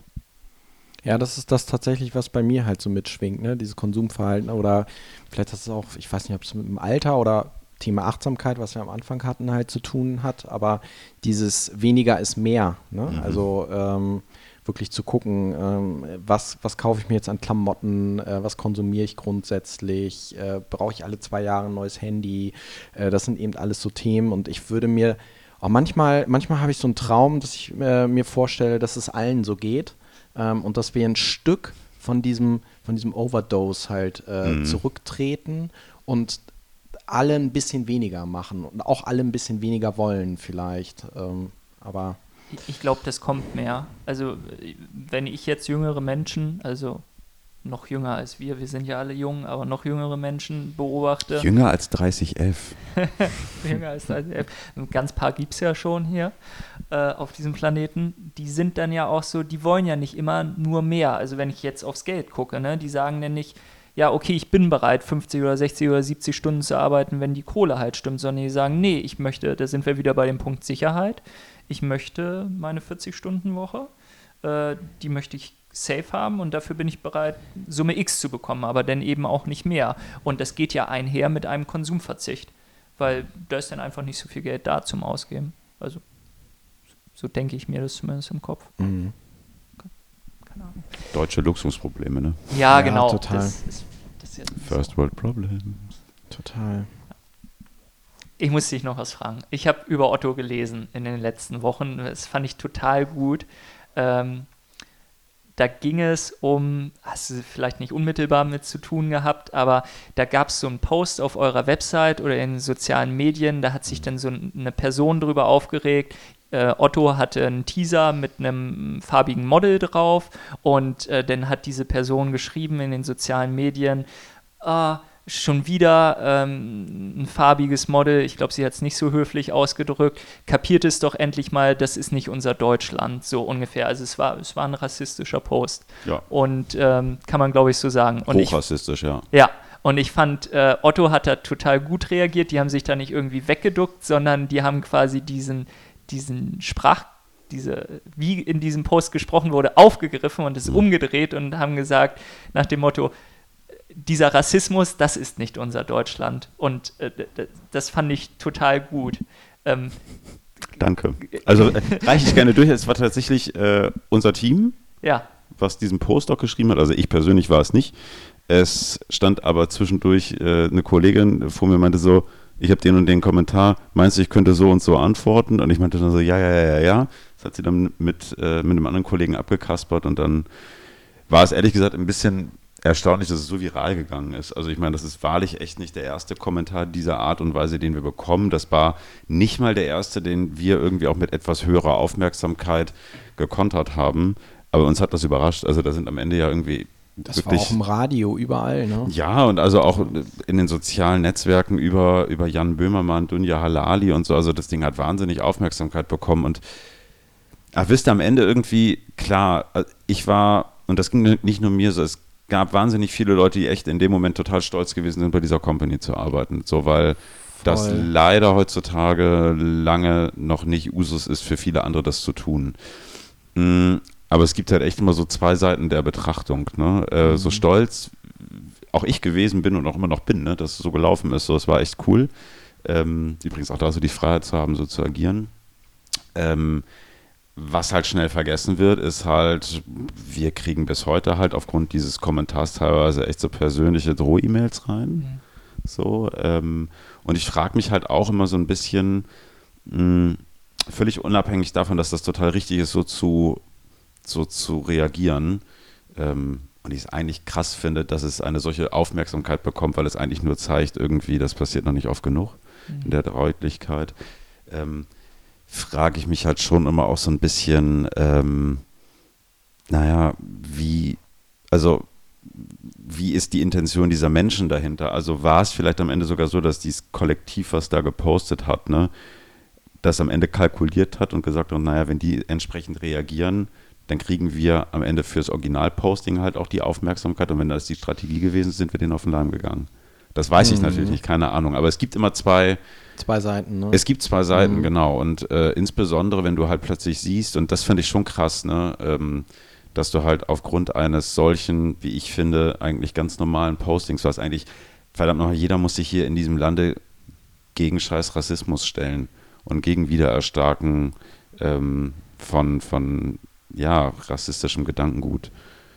Und äh, wenn du das tust und dann plötzlich siehst, wie, wie du, wie auch Kollegen mit Screenshots und so weiter da über irgendwelche rechten äh, Kommentare auf Twitter laufen, finde ich schon echt ein bisschen creepy, ehrlich gesagt. ja, voll. So. Auf der anderen Seite für mich einmal mehr irgendwo dann auch der Anspruch zu sagen, das war richtig, dass wir es gemacht haben. Ich glaube nur, und dann höre ich auf zu monologisieren, ich glaube, du musst immer so ein bisschen auch aufpassen, dich nicht in so eine Role Model Funktion zu drängen. Und wir haben gerade so gemerkt, so in den Tagen danach ist das auch gerade extern viel versucht worden. So. Und ich bin da auf der einen Seite natürlich schon, in, also einerseits bin ich glücklich darüber im Sinne von, ich finde es geil, dass es uns am Ende ja gar nicht strategisch betrachtet so gelungen ist, uns als offenbar, ja, weiß ich nicht, weltoffenes, tolerantes, antirassistisches Unternehmen irgendwie zu positionieren, was wir auch sind, so, ne? Auf der anderen Seite wächst damit eine Erwartungshaltung. Und ähm, wie ich eingangs sagte, ne, wir bekommen letztlich täglich solche Dinge. Auch teilweise noch viel dreckiger formulierte Geschichten. Kann und muss ich jetzt, wenn ich einmal mich irgendwie so öffentlich positioniert habe, ist denn die Erwartungshaltung, dass ich das immer mache? Und wozu führt das? Und äh, führt es am Ende nicht sogar dazu, dass ich irgendwie den, den ganzen rassistischen Shit verstärke durch meine Reichweite? Also es ist echt nicht trivial zu beantworten. Ja, absolut. Weil was, was in diesen Tagen, das sieht man natürlich dann auch gerade äh, zum Beispiel in den USA halt ganz stark, also welches Instrument spielt da, nämlich das, äh, die Ökonomie der Aufmerksamkeit. Also wie, mhm. wie schaffe ich es eigentlich, in so eine Dauerbeschallung selbst mit ähm, Themen zu kommen, die ich als sag ich mal jetzt, normaler Bürger, ja, also worauf ich eigentlich gar keinen Bock habe, ja, mhm. aber ähm, dadurch, dass sich äh, im Prinzip gewisse Interessensgruppen, äh, äh, Politiker, wie auch immer, diesen Instrumenten halt bedienen ähm, und dann die populären Medien halt, die Massenmedien halt darüber berichten, ist das genau diese Verstärkerfunktion, von dem du da gerade sprichst. Also das, ähm, ja. ja. ich finde ich es total spannend, Ingo, dass du diese zweite Perspektive da so reinbringst. Habe ich noch gar nicht, aus der Perspektive noch gar nicht drüber nachgedacht. Nee, und also, weißt du, wir, wir haben uns auch gerade interne wahnsinnig über den Zuspruch gefreut, so, weil es halt irgendwie auch gezeigt hat, cool, also auch wenn äh, wir drei, also in so einem Fall, äh, dieser Tweet ist für uns ein klassischer Fall von Krisenkommunikation gewesen. Und es gibt da am Ende ein Sechs-Augen-Prinzip, wenn wir darauf antworten, so, aber am Ende, wir müssen die Konsequenz halt tragen, ob sie gut oder schlecht wird, so. In diesem Fall ist sie für uns erstmal vorrangig gut ausgegangen und wir haben dafür wahnsinnig viel Zuspruch, was mich freut, also wenn selbst irgendwie unser unser oberster Vorstandsvorsitzende irgendwie ähm, persönlich schreibt, irgendwie, ey, cool, dass sie so reagiert hat und so, dann ist das schon auch ein kleiner Ritterschlag. Ich meine, ich bilde mir da jetzt nichts drauf ein, so, aber es ist halt einfach schön zu hören. So. Aber damit ist es halt am Ende nicht getan. Mhm. Das ist einfach wichtig. Mein, ähm, mein Chef hat ähm, Anfang der Woche eine ähm, Geschichte erzählt, das ist schon ein bisschen länger her. Ich habe ähm, lange Zeit bei Hermes gearbeitet und äh, ich weiß nicht, ob ihr euch noch erinnern könnt, als 2015 oder 16 ist es gewesen, die erste große Migrationswelle aus Syrien hier angekommen ist, ähm, ging irgendwann das Bild des kurdischen Jungen, ich glaube kurdisch oder, oder türkisch oder syrisch, ich glaube syrischen Jungen, um die Welt, der äh, tot am Strand angespült ja. worden ist. Und ähm, äh, wir haben damals halt auch irgendwie einen Kommentar kassiert von irgendjemandem äh, im Sinne von, äh, ja, schade, dass nur einer war. So. Das hat mein Chef dann relativ ähm, offen auf unserer damaligen Website kommuniziert und hat daraufhin halt äh, Drohungen erhalten, anonym, ne? von wegen, wir wissen, wo du wohnst, wir wissen, dass du zwei Kinder hast und so. Und da merkst du halt schon, wow, krass, wie schnell du irgendwie in so ein Fadenkreuz kommen kannst und äh, am Ende dann eigentlich stellvertretend für so eine Firma dann einfach auch die Schelte im Zweifel einstecken musst und vielleicht auch einstecken musst, dass dir wirklich irgendwann jemand aufhört. Ich glaube, ehrlich gesagt, die Chance ist zum Glück relativ gering, aber sie kann halt nicht ausgeschlossen werden. So. Ähm, am Ende ist das vielleicht dann auch immer so ein bisschen, bisschen Teil unseres Jobs. Also ich meine, wenn wir in einer Öffentlichkeitsarbeit, was es am Ende ist, arbeiten, dann müssen wir im Zweifel halt auch den Kopf für sowas hinhalten. Aber das musst du dir einfach zweimal überlegen. Mhm. Ist so. Auch wenn ich grundsätzlich der Meinung bin, ähm, Haltung hat halt manchmal auch was mit Aushalten zu tun. Absolut. Und das muss ich können, weil ansonsten kann ich keine Haltung zeigen. Ja. Und ich glaube aber gerade heutzutage ist es so wichtig, als Unternehmen wie als Privatperson Haltung zu zeigen mhm. und sich halt äh, nicht von irgendwelchen ja, Rechtsfaschisten hier irgendwie durch Gen Genau so. Und ich fand es halt beeindruckend bei so einem Unternehmen, wo Otto wird ja dann doch gerne mal so als Tanker bezeichnet und mhm. nicht als Speedboot. Und mit 50.000 Mitarbeitern, glaube ich, ist es dann auch manchmal ein bisschen schwierig. Und dann so schnell auf sowas zu antworten und genau, wie du sagst, mit so einer wiedererstarkten Rechten, gerade in unserem mhm. Land, was ich immer nicht verstehen kann mit unserer Historie Und das ist ja jetzt im Moment ganz oft ein Thema, ähm, dass so die, die Kriegs-, also die Generation, die den Krieg noch mitbekommen hat, dass die jetzt halt sterben und äh, da so ein bisschen, naja, das Wissen verloren geht darum, Ja. wie das gewesen ist, wie das früher gewesen ist. Und zeitgleich äh, siehst du, dass, äh, dass halt eine Rechte in diesem Land wieder wächst ähm, und dass beides zusammenfällt. Das macht einem schon Angst. Und dann finde ich es gut, dass, äh, wenn Leute Flagge zeigen und sagen, nein, das ist nicht Deutschland. Ja, um auch im Zweifel aus der am Ende schweigenden Mehrheit herauszutreten, weil ich glaube trotzdem, am Ende siehst du es ja ein Stück weit auch an den Wahlergebnissen immer belegt, ja, ähm, die große Mehrzahl auch der Deutschen tickt nicht so. So, und es ist eigentlich so schade, dass sich am Ende eine, eine Minderheit, auch wenn sie leider in einigen Bundesländern, finde ich, zumindest mit Blick auf die Wahlergebnisse, beängstigende äh, Prozentzahlen annimmt. Sie sind immer noch eine Minderheit. Mich ärgert das manchmal auch. Ich habe eine gute Freundin, die kommt ähm, aus dem tiefsten Sachsen und die reagiert teilweise echt allergisch darauf, wenn, wenn du sie mit pieksenden Kommentaren irgendwie äh, twerkst, so im Sinne von hier, äh, ja, aber ich, also ich mach das nicht, ne? So, aber, du, aber ich glaube, das ist ganz normal. Also sie sagt, die hat regelmäßig so Geschichten und auch so, na gut, okay, bei euch wählen ja auch alle nur rechts. Ja, ey, fuck, ja, das tun 25 bis 30 Prozent und das ist schlimm genug. Aber es gibt einfach verdammt viele Menschen, die auch nicht so sind. Es ist eigentlich immer so schade, dass die so unsichtbar bleiben. Und die müssen sichtbarer werden. Da sind wir wieder beim Thema Haltung, ne? Ich glaube, es ist so wichtig und es wird viel, viel, viel, viel wichtiger werden, einfach in den nächsten Jahren. Ich glaube, also wie gesagt, als Unternehmen genauso wie als Privatperson. Und das muss ja nicht immer gleich sein, dass ich in eine Partei eintrete, ja, aber im Zweifel mich vielleicht auch in sozialen Netzwerken, wenn es da ist und wenn ich mich da rumtreibe, vielleicht dann und wann eben genau doch mal in so eine Scheißdiskussion einschalte und da einfach auch mal eine Flagge in die richtige Richtung bekenne. Weil die, die Leute, die halt irgendwie krudes Gedankengut vor sich hertragen, die werden laut bleiben oder auch noch lauter werden. Das ist jetzt ein interessanter Punkt, den du ansprichst, weil mich das auch persönlich interessiert. Wa- Was wäre dein Ratschlag? Weil das ist ja so, die Leute treten nicht mehr in eine Partei ein. Ne? Ich meine, wie viele Mitglieder hat so eine SPD in Deutschland? 300.000 oder so? Keine Überhaupt Ahnung. keine gegoogelte Zahl, aber es ist halt viel weniger, als man denkt. Und ähm, ja, was kann man denn tun, um Haltung zu zeigen? Also, Ich glaube, du kannst gerade so im Bereich Vereine, Initiativen, glaube ich, kannst du schon viel machen. Ich glaube, du kannst als Privatperson auch viel machen. Also, ich meine ganz ehrlich, manchmal hilft es ja schon, ähm, wenn du einfach eine klare Kante zeigst. Also ein schönes Beispiel ist immer, ich habe bei, bei Otto letztes Jahr mitgegründet ein LGBTI-Network, also für lesbische, schwule Mitarbeiter und so weiter und so fort. So, wir sagen immer, ey, am Ende kommt es gar nicht darauf an, dass du so ein Network hast, sondern dass am Ende du Menschen da hast, die, keine Ahnung, wenn Person A zu Person B sagt, ey, du schwule Sau, was arbeitest du hier? Dass Person C sagt, was hast du da gerade gesagt? Mhm. Das passiert bei uns nicht so. Also, ja, weiß ich nicht, keine Ahnung, also ich habe es noch nie mitbekommen. Aber genau die Menschen musst du haben und das ist am Ende Haltung im Alltag. Ich glaube, wenn alle Auch eine Form von Kultur, die ja, du schon. Und wenn ne? du im Alltag Haltung Mhm. be bewahrst und auch zeigst, ne, ähm, ich, wie gesagt, ich glaube, es ist halt noch sit- situationsabhängig. Also ich glaube, dir ist vielleicht nicht unbedingt dran gelegen, weiß ich nicht, wenn du in der U-Bahn sitzt, da sind irgendwie zehn Leute, die womöglich noch irgendwelche Klappmesser dabei haben. Also ich glaube, es, also ja, ich meine, ist ja so, ganz ehrlich. Ich glaube, da musst du halt schon immer gucken ähm, und selber auch die Situation abschätzen. Aber ich glaube, wir müssen uns manchmal auch mehr trauen. Mhm. Nehme ich mich nicht aus. Absolut. Na, und ich glaube halt schon irgendwie, wenn du halt auf Parteien vielleicht keinen Bock hast, auf Initiativen keinen Bock hast, vielleicht auch da einfach mal überlegen, was kann ich denn selber vielleicht auch machen? So, kann ich vielleicht selber eine Initiative gründen, kann ich irgendwas machen? Kann Mhm. ich mich vielleicht einfach auch nur bei so einer, I don't know, Fridays for Future Demo irgendwie hinstellen und mal irgendwie vielleicht auch einfach nur was fürs Gefühl tun. Also ich meine, dann gehst du in der Masse unter. Mhm. Aber da einfach sich mal ein bisschen hinzustellen, weil ich finde irgendwie diese, diese Zeit des Schweigens ist halt irgendwie, die muss halt eigentlich vorbei sein. Also zumindest hierzulande, finde ich. Ja, das hatte auch was, ja, ich. Mh,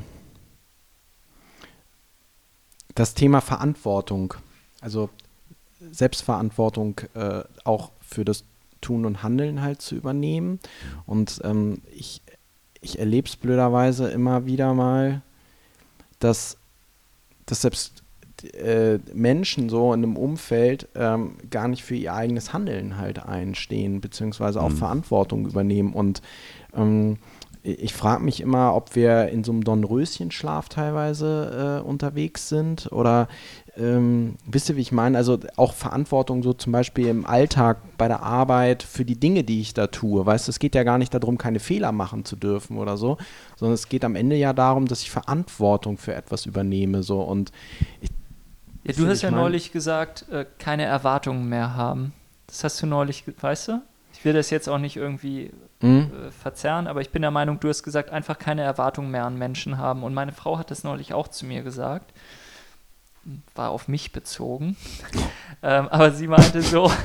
Ich habe keine Erwartung mehr an dich, keine Erwartung mehr Ciao. Und dann können wir ja so sagen, ja geil, aber ich fand das gar nicht gut und ich mag diesen Spruch auch nicht. Und du hast mir das auch gesagt und dann sagt mir meine Frau das und ihr seid beides Menschen, die mir irgendwie sehr am Herzen liegen. Und wenn man dann sagt, einfach keine Erwartungshaltung mehr an andere Menschen haben, finde ich das eigentlich verkehrt. Hast du es so gemeint, wie ich es verstanden habe? Naja, also äh, wenn du eine gewisse Erwartung hast ähm, äh, zu einer Reaktion oder ähnliches und ähm, du bekommst das aber nicht, was du dir zum Beispiel gewünscht, erhofft hast, ähm, dann wirst du halt enttäuscht. So, also das äh, und ähm,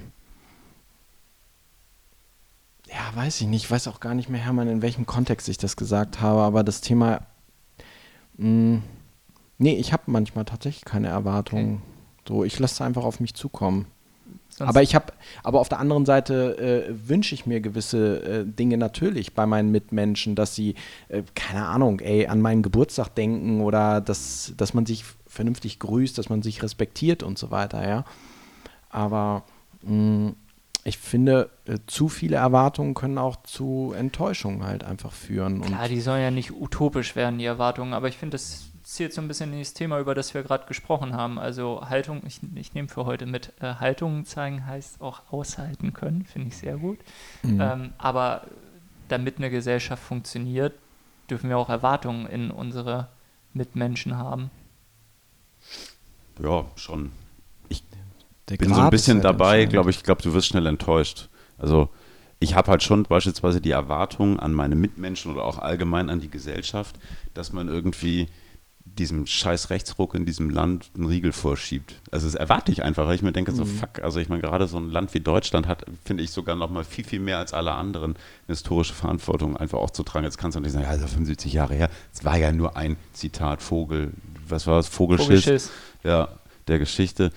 Äh, kennt ihr übrigens hier diese alte Dame, die den AfD-Politiker hier in, in ähm, Bramfeld rund gemacht hat auf so einem YouTube-Video. Das müsst ihr euch mal angucken, ist sensationell. Ja. Äh, da war ein AfD-Politiker ähm, im Wahlkampf jetzt für die, ähm, für die Senatswahl und ist da auf eine 75-jährige, glaube ich, war es, Frau getroffen, äh, die Verwandte in Buchenwald verloren hat und mhm. äh, ist mit ihm sehr, sehr, sehr kontrovers und äh, aktiv ins Gericht gegangen und der hat am Ende seinen Hut gezogen und ist gegangen. Also kann ich sehr empfehlen. Wow, Fand ich ein sehr, sehr starkes äh, Beispiel übrigens auch für Haltung. Ne? Also ähm, als sie halt auch sagt, wie eine Partei sich denn anmaßen könne, ähm, darüber zu urteilen, dass die Verwandten von ihr, die im Konzentrationslager geblieben sind, ein Vogelschiss der Geschichte seien. Das fand ich schon ziemlich stark bin ich übrigens auch wieder bei dir. Es ist halt so wichtig, ne? Irgendwie, Entschuldigung, wenn ich irgendwie da so viel drüber nachdenke, aber es ist, glaube ich, jetzt auch gerade so durch den Wahlkampf hier mal wieder einmal so präsent und auch durch diese, durch, durch diese ganzen Vorkommnisse in den letzten Monaten so. Ich finde, wir, wir haben hier in Deutschland einfach echt ein verdammtes Problem aktuell. Und das kommt von rechts. Und wir müssen da was gegen tun. Das ist halt echt so wichtig irgendwie. Mhm. Und jeder, ich, ich glaube, jeder Einzelne kann da, kann da am Ende was gegen tun, im Kleinen wie im Großen. Es geht immer gar nicht darum, hier, wie gesagt, sofort die Welt zu verändern und zu retten, aber ich glaube, hier an der einen oder anderen Stelle einfach mal ein bisschen, ja, ein bisschen Haltung zeigen, ein bisschen was machen und sich vielleicht einfach auch mal, auch mal die Stimme erheben, ist echt so wichtig. Ja, grundsätzlich, wenn man, wenn man zum Beispiel auch am Arbeitsplatz oder auch in der Öffentlichkeit äh, merkt, ey, da ist etwas schräg, das irritiert mich, aufstehen, dazwischen gehen, ja. Ja, ich meine, es klingt so blöd. Also ich weiß, dass ich als irgendwann vor, ich weiß gar nicht, zwei Jahren oder wann die AfD hier erstmal so fette Wahlergebnisse eingefangen hat, ne? in den ersten Bundesländern. Ey, ich meine ganz ehrlich so, ich bin hier mit einem Mann zusammen irgendwie so. Auch uns hat man in den 40er Jahren vergast. Es ist halt so. Einfach nur, weil wir so sind, wie wir sind. So. Mhm. Du fängst ja schon an, Gedanken zu machen. Also, wie gesagt, Hamburg ist da eine super Blase. Übrigens eine Blase, in der ich dann sehr gerne bin, weil hier ist es halt irgendwie für mich halt cool. Also für viele ja. cool. Weiß ich nicht, es ist super liberal, es ist, weiß ich nicht, den Leuten geht's gut, du kannst viel machen. Es ist halt, aber es ist und bleibt eine Blase. So mhm. und äh, hey, ganz ehrlich, wenn ich solche Ergebnisse sehe, so ich ja, denke mir halt schon so, naja, was mache ich denn irgendwie, wenn es hier so weitergeht? So, das ist besorgniserregend, ja. Ja, total. Und muss ich mir nicht vielleicht irgendwann auch ein Plan B einfach zurechtlegen. Wie gesagt, das, ich sehe es mhm. jetzt hier akut nicht so, ne? Aber ja, keine Ahnung, woran das, wohin es hier driftet. So, und ich denke mir halt auch so, fuck, also solange ich da vielleicht noch aktiv was dran ändern kann, und es ist auch nur ein Mühe, dann verdammt nochmal, glaube ich, ist das die Verantwortung, das zu tun. Ja. Ja, und dann kommt es doch wieder auf jeden Einzelnen an. Also so Absolut. wie du das mit dem, wie du gesagt hast, du achtest bewusster, wie du reist, äh, achtest du auch darauf, dass du eben bei solchen Themen dagegen hältst. Also finde ich genau richtig und da darf man dann nicht sagen, ja, ich bin ja nur eine einzelne Person, was kann ich ausrichten? Glaube ich, ist falsch. Also finde ich, finde ich genau richtig die Einstellung. Oder eben dann tatsächlich auch, ne, wie bei unserer Company, das quasi als verstärkendes Modul auch zu nutzen und halt schon auch zu gucken, okay, wie kann ich es mir denn vielleicht auch selber und den Themen zunutze machen, in so einer Firma, an so einer Position zu stehen und was kann ich vielleicht auch irgendwie tun, um da irgendwie ja noch mehr Kraft in so eine Aussage zu bekommen. Hm. Jetzt hast du gesagt, du hast bei euch in der Firma mh, hm, eben diesen, diese Organisation nochmal ins Leben gerufen, die, ähm, hm. wo nochmal verstärkt ähm, schwule Lesben ähm, ein, eine Plattform bekommen. Ja. Ähm, also Mitarbeiternetzwerk, so Mitarbeitendennetzwerk, so, wie es korrekt Ein Netzwerk. Ähm, du hast, wir haben vorhin drüber gesprochen, ich weiß nicht, ob das Mikro da schon an war, über deinen dein Instagram-Account, der sehr mhm. liebevoll gepflegt ist. Du reist sehr gerne. Ähm, du redest auch sehr respektvoll über deine Arbeit. Was ist dir wichtig im Leben? Du scheinst so ganz viele Eisen im Feuer zu haben. Mhm. Schwer. Also ich finde, Werte, die mir wichtig sind, sind auf jeden Fall Freundschaft, Liebe, Vertrauen, Ehrlichkeit. Ich glaube, das kann man schon ganz gut irgendwie so subsumieren. Aber eben auch immer so ein bisschen, ich mag es nicht die ganze Zeit zu verharren, sondern ich muss in Bewegung bleiben. Stillstand ist für mich ganz schlimm. Ey, und Vielleicht genau, auch ein Problem. Und genau das habe ich die ganze Zeit im Kopf, als du ja auch sehr intensiv über das Thema Reisen und so weiter gesprochen hast. Und jetzt kenne ich ja, habe ich dir erzählt, Hermann, äh, Ingo schon äh, eine ganze Zeit lang äh, über meine Frau, äh, ne, äh, deinen Mann kennengelernt und dann dich und so weiter und so fort. Und ähm, ich nehme dich mh, hm, so, gerade wo Hermann jetzt fragt, was ist dir wichtig, ne, ich nehme dich genauso wahr. Also ich finde, du ähm, hm, bist ein unwahrscheinlich interessierter Mensch. So und engagiert. Also das, äh, ja, das trifft es und das trifft auch so auf das, auf das Gespräch zu, was wir jetzt äh, hier so die letzte Stunde geführt haben, bislang. Ja, finde ich echt gut. Auf der anderen Seite, und da, da merke ich mich halt immer ganz schnell, ähm, ja, vielseitig interessiert und ähm, wir haben letztes Jahr, das war ganz spannend, wir waren mit dem gesamten Team für ein paar Tage in so einem alten Bauernhaus in Dänemark, sehr cool. Also es war sehr cozy so und das war schon auch so eine kleine Challenge, das war echt gut. Ähm, und wir haben so verschiedene, hier so kleine Psychotest-Dinger da gemacht. Und unser, ihr kennt das alles mit mhm. grün, blau, emotional, rational und so weiter und so fort. Und ähm, unter anderem wurde ich da als Wegbereiter klassifiziert, was erstmal total geil klingt. Ich, ich, also ich, ich, ich bereite gerne Wege. Mein Problem ist halt nur, und das ist mit die Kehrseite dessen, du machst halt Wege auf, aber sie längerfristig zu verfolgen, das wird dann halt schwer. Mhm. So, also ja, vielseitig interessiert, ja, aber mir geht bei Zeiten einfach auch die Puste dann aus und äh, ja. Mhm. Ich ja, weiß nicht, genau, wie viele Dinge genau ich schon das, mal angefangen habe, aber die genau zu Ende das, gebracht ja, habe. Ich, ich, ich, weiß aber genau, was du meinst. Also, weil ähm, ich, äh, bei mir ist das könnte das ähnlich sein. Ich habe gerade hab mit dem Finger auf euch beide gezeigt, weil ähm, wir haben ja die beste Tagesliste, Timo und ich, wo wir immer so was Schönes uns am Tag passiert ist, reinschreiben. Das machen wir jetzt Google fast Doc. zweieinhalb Jahre, ne? Ja. kann denn der jeweils andere sehen. Und Timo hat irgendwann reingeschrieben, ich habe meine Rolle erkannt. Ich überspitze es jetzt mal. Ja. Äh, ich bin Wegbereiter. Ach, Oder ich nein, will echt? Wegbereiter sein. Ja, unter, Unterstützer, Wegfreimacher, äh, so. Und er Gibt's, dachte, gibt's, ganz kurz, gibt es eine ganz tolle Fabel, ähm, äh, König Elch. Ähm, Werde ich dir zukommen lassen. Ja. wir, wir müssen einiges in die Shownotes reinpacken. Also unbedingt das Video mit dem AfD-Politiker und der 75-jährigen Frau. Ja, wirklich sehr zu empfehlen. Ja, erinnere mich dann aber dran. Ähm, ich bin immer ein bisschen schlampig, was die Shownotes angeht. Ja, aber du machst es. Du- also ja, es. ja, aber noch nicht so, wie man es machen könnte. Ja, aber ich finde das, äh, ich, also das ist das, was mich bei Timo, und das können wir mir vorstellen, das wird mich bei dir dann auch. Also einerseits denke ich immer so, ah, ähm, aber also bei Timo ist es so, er ist kein hundertprozentiger Mensch, aber er macht es halt erstmal. Und das finde Mhm. ich inzwischen eigentlich viel wichtiger. Äh, und das ist, das ist doch viel besser, es auszuprobieren, ja. Und wenn es halt nicht funktioniert, dann lässt man es dann auch mal wieder sein. Also du, du machst halt mehrere Wege auf und äh, bereitest den Weg für andere Leute. Und wenn sie den weiterlaufen, dann war es wohl der richtige Weg. Und wenn sie zurückkommen, dann ist das nicht der richtige Weg gewesen. Aber wenn man es nie ausprobiert, dann wird man es niemals herausgefunden haben. Und ja, du hast du, glaube ich, immer die Gefahr, dass du die verzettelst. Ja, Hm. Kenne ich zumindest auch von mir. Mit den, also. ja, Ja. ja. Weil wir haben alle nur, jetzt sind wir ja wieder bei dem Punkt Zeit, nur 24 Stunden Zeit. Und was machst du damit?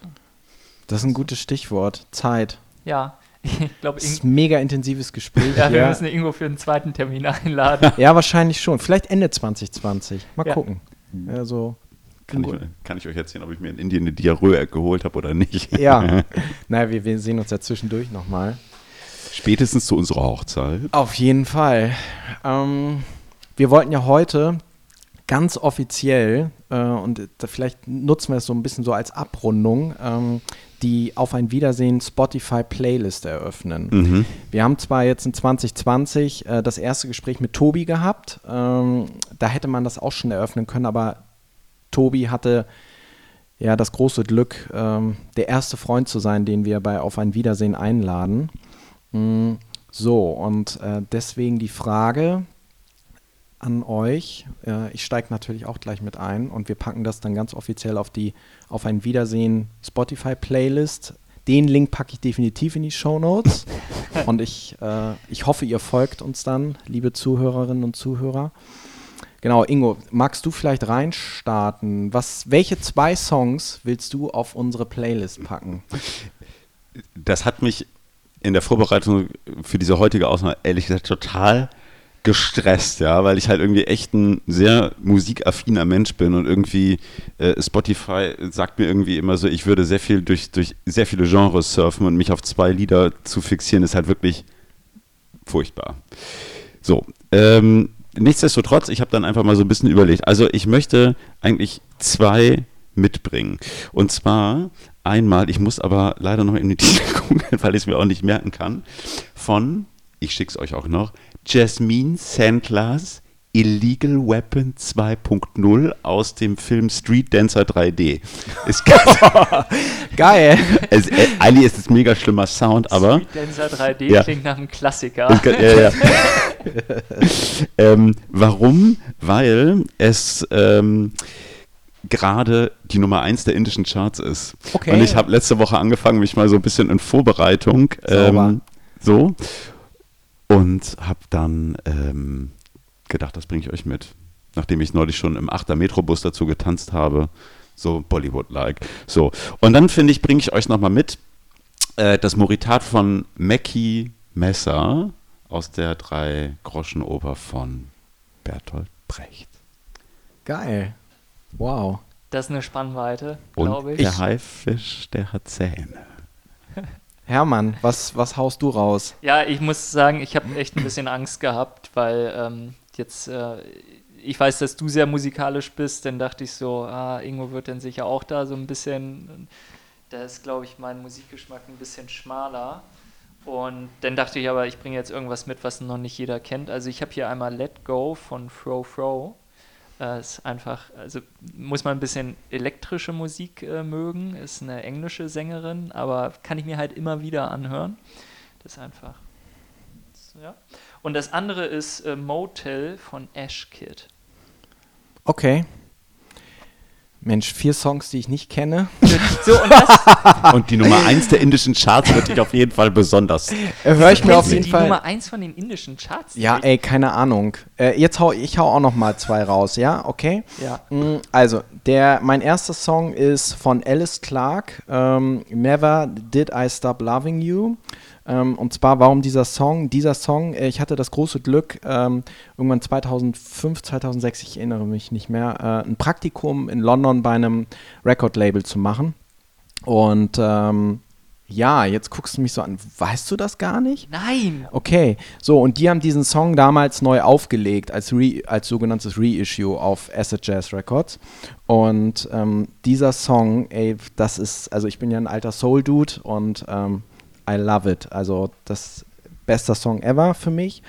Und dann eine totale Neuentdeckung. Dieser Song ist ähm, 2017 rausgekommen und äh, von Jasmine Lace- Lacey, äh, auch eine Britin. Und ähm, Mother Lost heißt der Song. Und äh, Story dazu, äh, 2017 auf Bandcamp halt voll durchgestartet. Ich versuche seitdem diesen Song, weil ich es verpasst habe damals, auf Platte zu kriegen, was mich tierisch nervt. Weil auf Discogs kriegst du diese Platte ab und zu, kostet 100 Dollar, ja. So, ihr erstes Album. Und ich habe ihr neulich über Instagram, habe ich ihr eine Nachricht geschrieben, weil ich dachte so, ey, du musst jetzt mal was tun. Und ich habe gesagt, Musikerin selber. ja, ja, One-to-One-Kommunikation. Ich dachte, es funktioniert irgendwie. Einfach probieren. Sie hat mir leider nicht geantwortet, aber ähm, ganz kurz, was ich ihr geschrieben habe. Ich habe ihr ähm, mehr oder weniger geschrieben, hey, äh, bin voll der Fan von diesem Song und ähm, ich würde mich freuen, wenn du eine, äh, eine Nachpressung machst, so, oder mir eine Lizenz gibst, damit ich die Platte limitiert auf eine 7-Inch drucken kann äh, pressen kann. So. Ich habe natürlich keine Antwort gekriegt. Ähm, aber das wäre halt mein Durchstoß, endlich mein eigenes Plattenlabel zu gründen. Aber ähm, ja, hat nicht geklappt. Aber zu diesem Song stelle ich mir immer noch vor, weißt du, auch wenn nicht mehr in Clubs geraucht wird, dass die Leute irgendwann so um 2 Uhr nachts halt nochmal so ganz eng aneinander tanzen, rumbouncen. Vielleicht sind die Mädels auch so ein bisschen so für sich, so, aber dieser Song hat so einen Groove, ey. Und entweder hast, tanzt du dazu oder hast Sex dazu. Also das ist so. Aber Okay, ja. klingt so, als müsste man ihn. Äh, definitiv. müssen. Ich finde ihn, ich finde ihn, ich finde ihn so smooth. Ey, das ist. Naja, gut. Ich werde ihn nie auf auf Platte die spielen Playlist. können. Nie auf Platte spielen können, aber naja. Doch, die meldet sich jetzt noch. Vielleicht hört ihr unseren Podcast. Ja, die, ja. Hat Mal- sie Deutsch mal als Zweit- oder Drittsprache gelernt. Maybe so, maybe no. In diesem Sinne würde ich sagen, vielen Dank, Ingo, Danke euch. ähm, für die tolle Zeit mit dir hier äh, auf St. Pauli. Und Hermann, was gibt's noch zu sagen? Haben wir irgendwas Organisatorisches noch? Habt ihr einen Regenschirm dabei? Äh, ich ja. Also wir haben einen Oder Regenschirm Kapuze. dabei und äh, wir wollen unsere Zuhörer ja auch nicht im Regen stehen lassen. Also wenn ihr Wünsche, Anregungen, Kritik, Verbesserungen, wie auch immer habt, auf ein Wiedersehen at gmail.com. Wir schaffen es manchmal nicht, die Flut an E-Mails zu lesen, aber wir lesen irgendwann alles und reagieren auch darauf und freuen uns auf ein Wiederhören mit euch. Auf ein Auf- Wiedersehen. Ja, auf ein Wiedersehen. Also wir hören uns dann spätestens in einem Monat wieder. So ist es. Ganz kurz eine Info nochmal zum Release-Date. Wir haben das ein bisschen angepasst. Das ist jetzt immer der letzte Freitag im Monat. Also Ende März hört ihr dann äh, an dem letzten Freitag im März die dritte Folge. Und dann wird Hermann äh, den nächsten Gast oder Gästin, Gäste. Sagt man das so? ich, I don't know, ähm, stellen, ne? Gast. Gast. Gast ist Die muss noch die, die einsetzbar, also oder? die, die du da in der Pipeline hast, muss jetzt im Übrigen noch die Termine bestätigen. Ne? Ja, sie wird das ja gleich nach Release am Freitag hören und dann wird ihr so brandheiß einfallen. Ich muss Hermann noch antworten. Geil. Also in diesem Sinne, Auf ein Wiedersehen. ja, auf ein Wiedersehen. Hat uns gefreut. Vielen Dank, Ingo. Tschüss, danke. Ciao. Ciao. Ciao.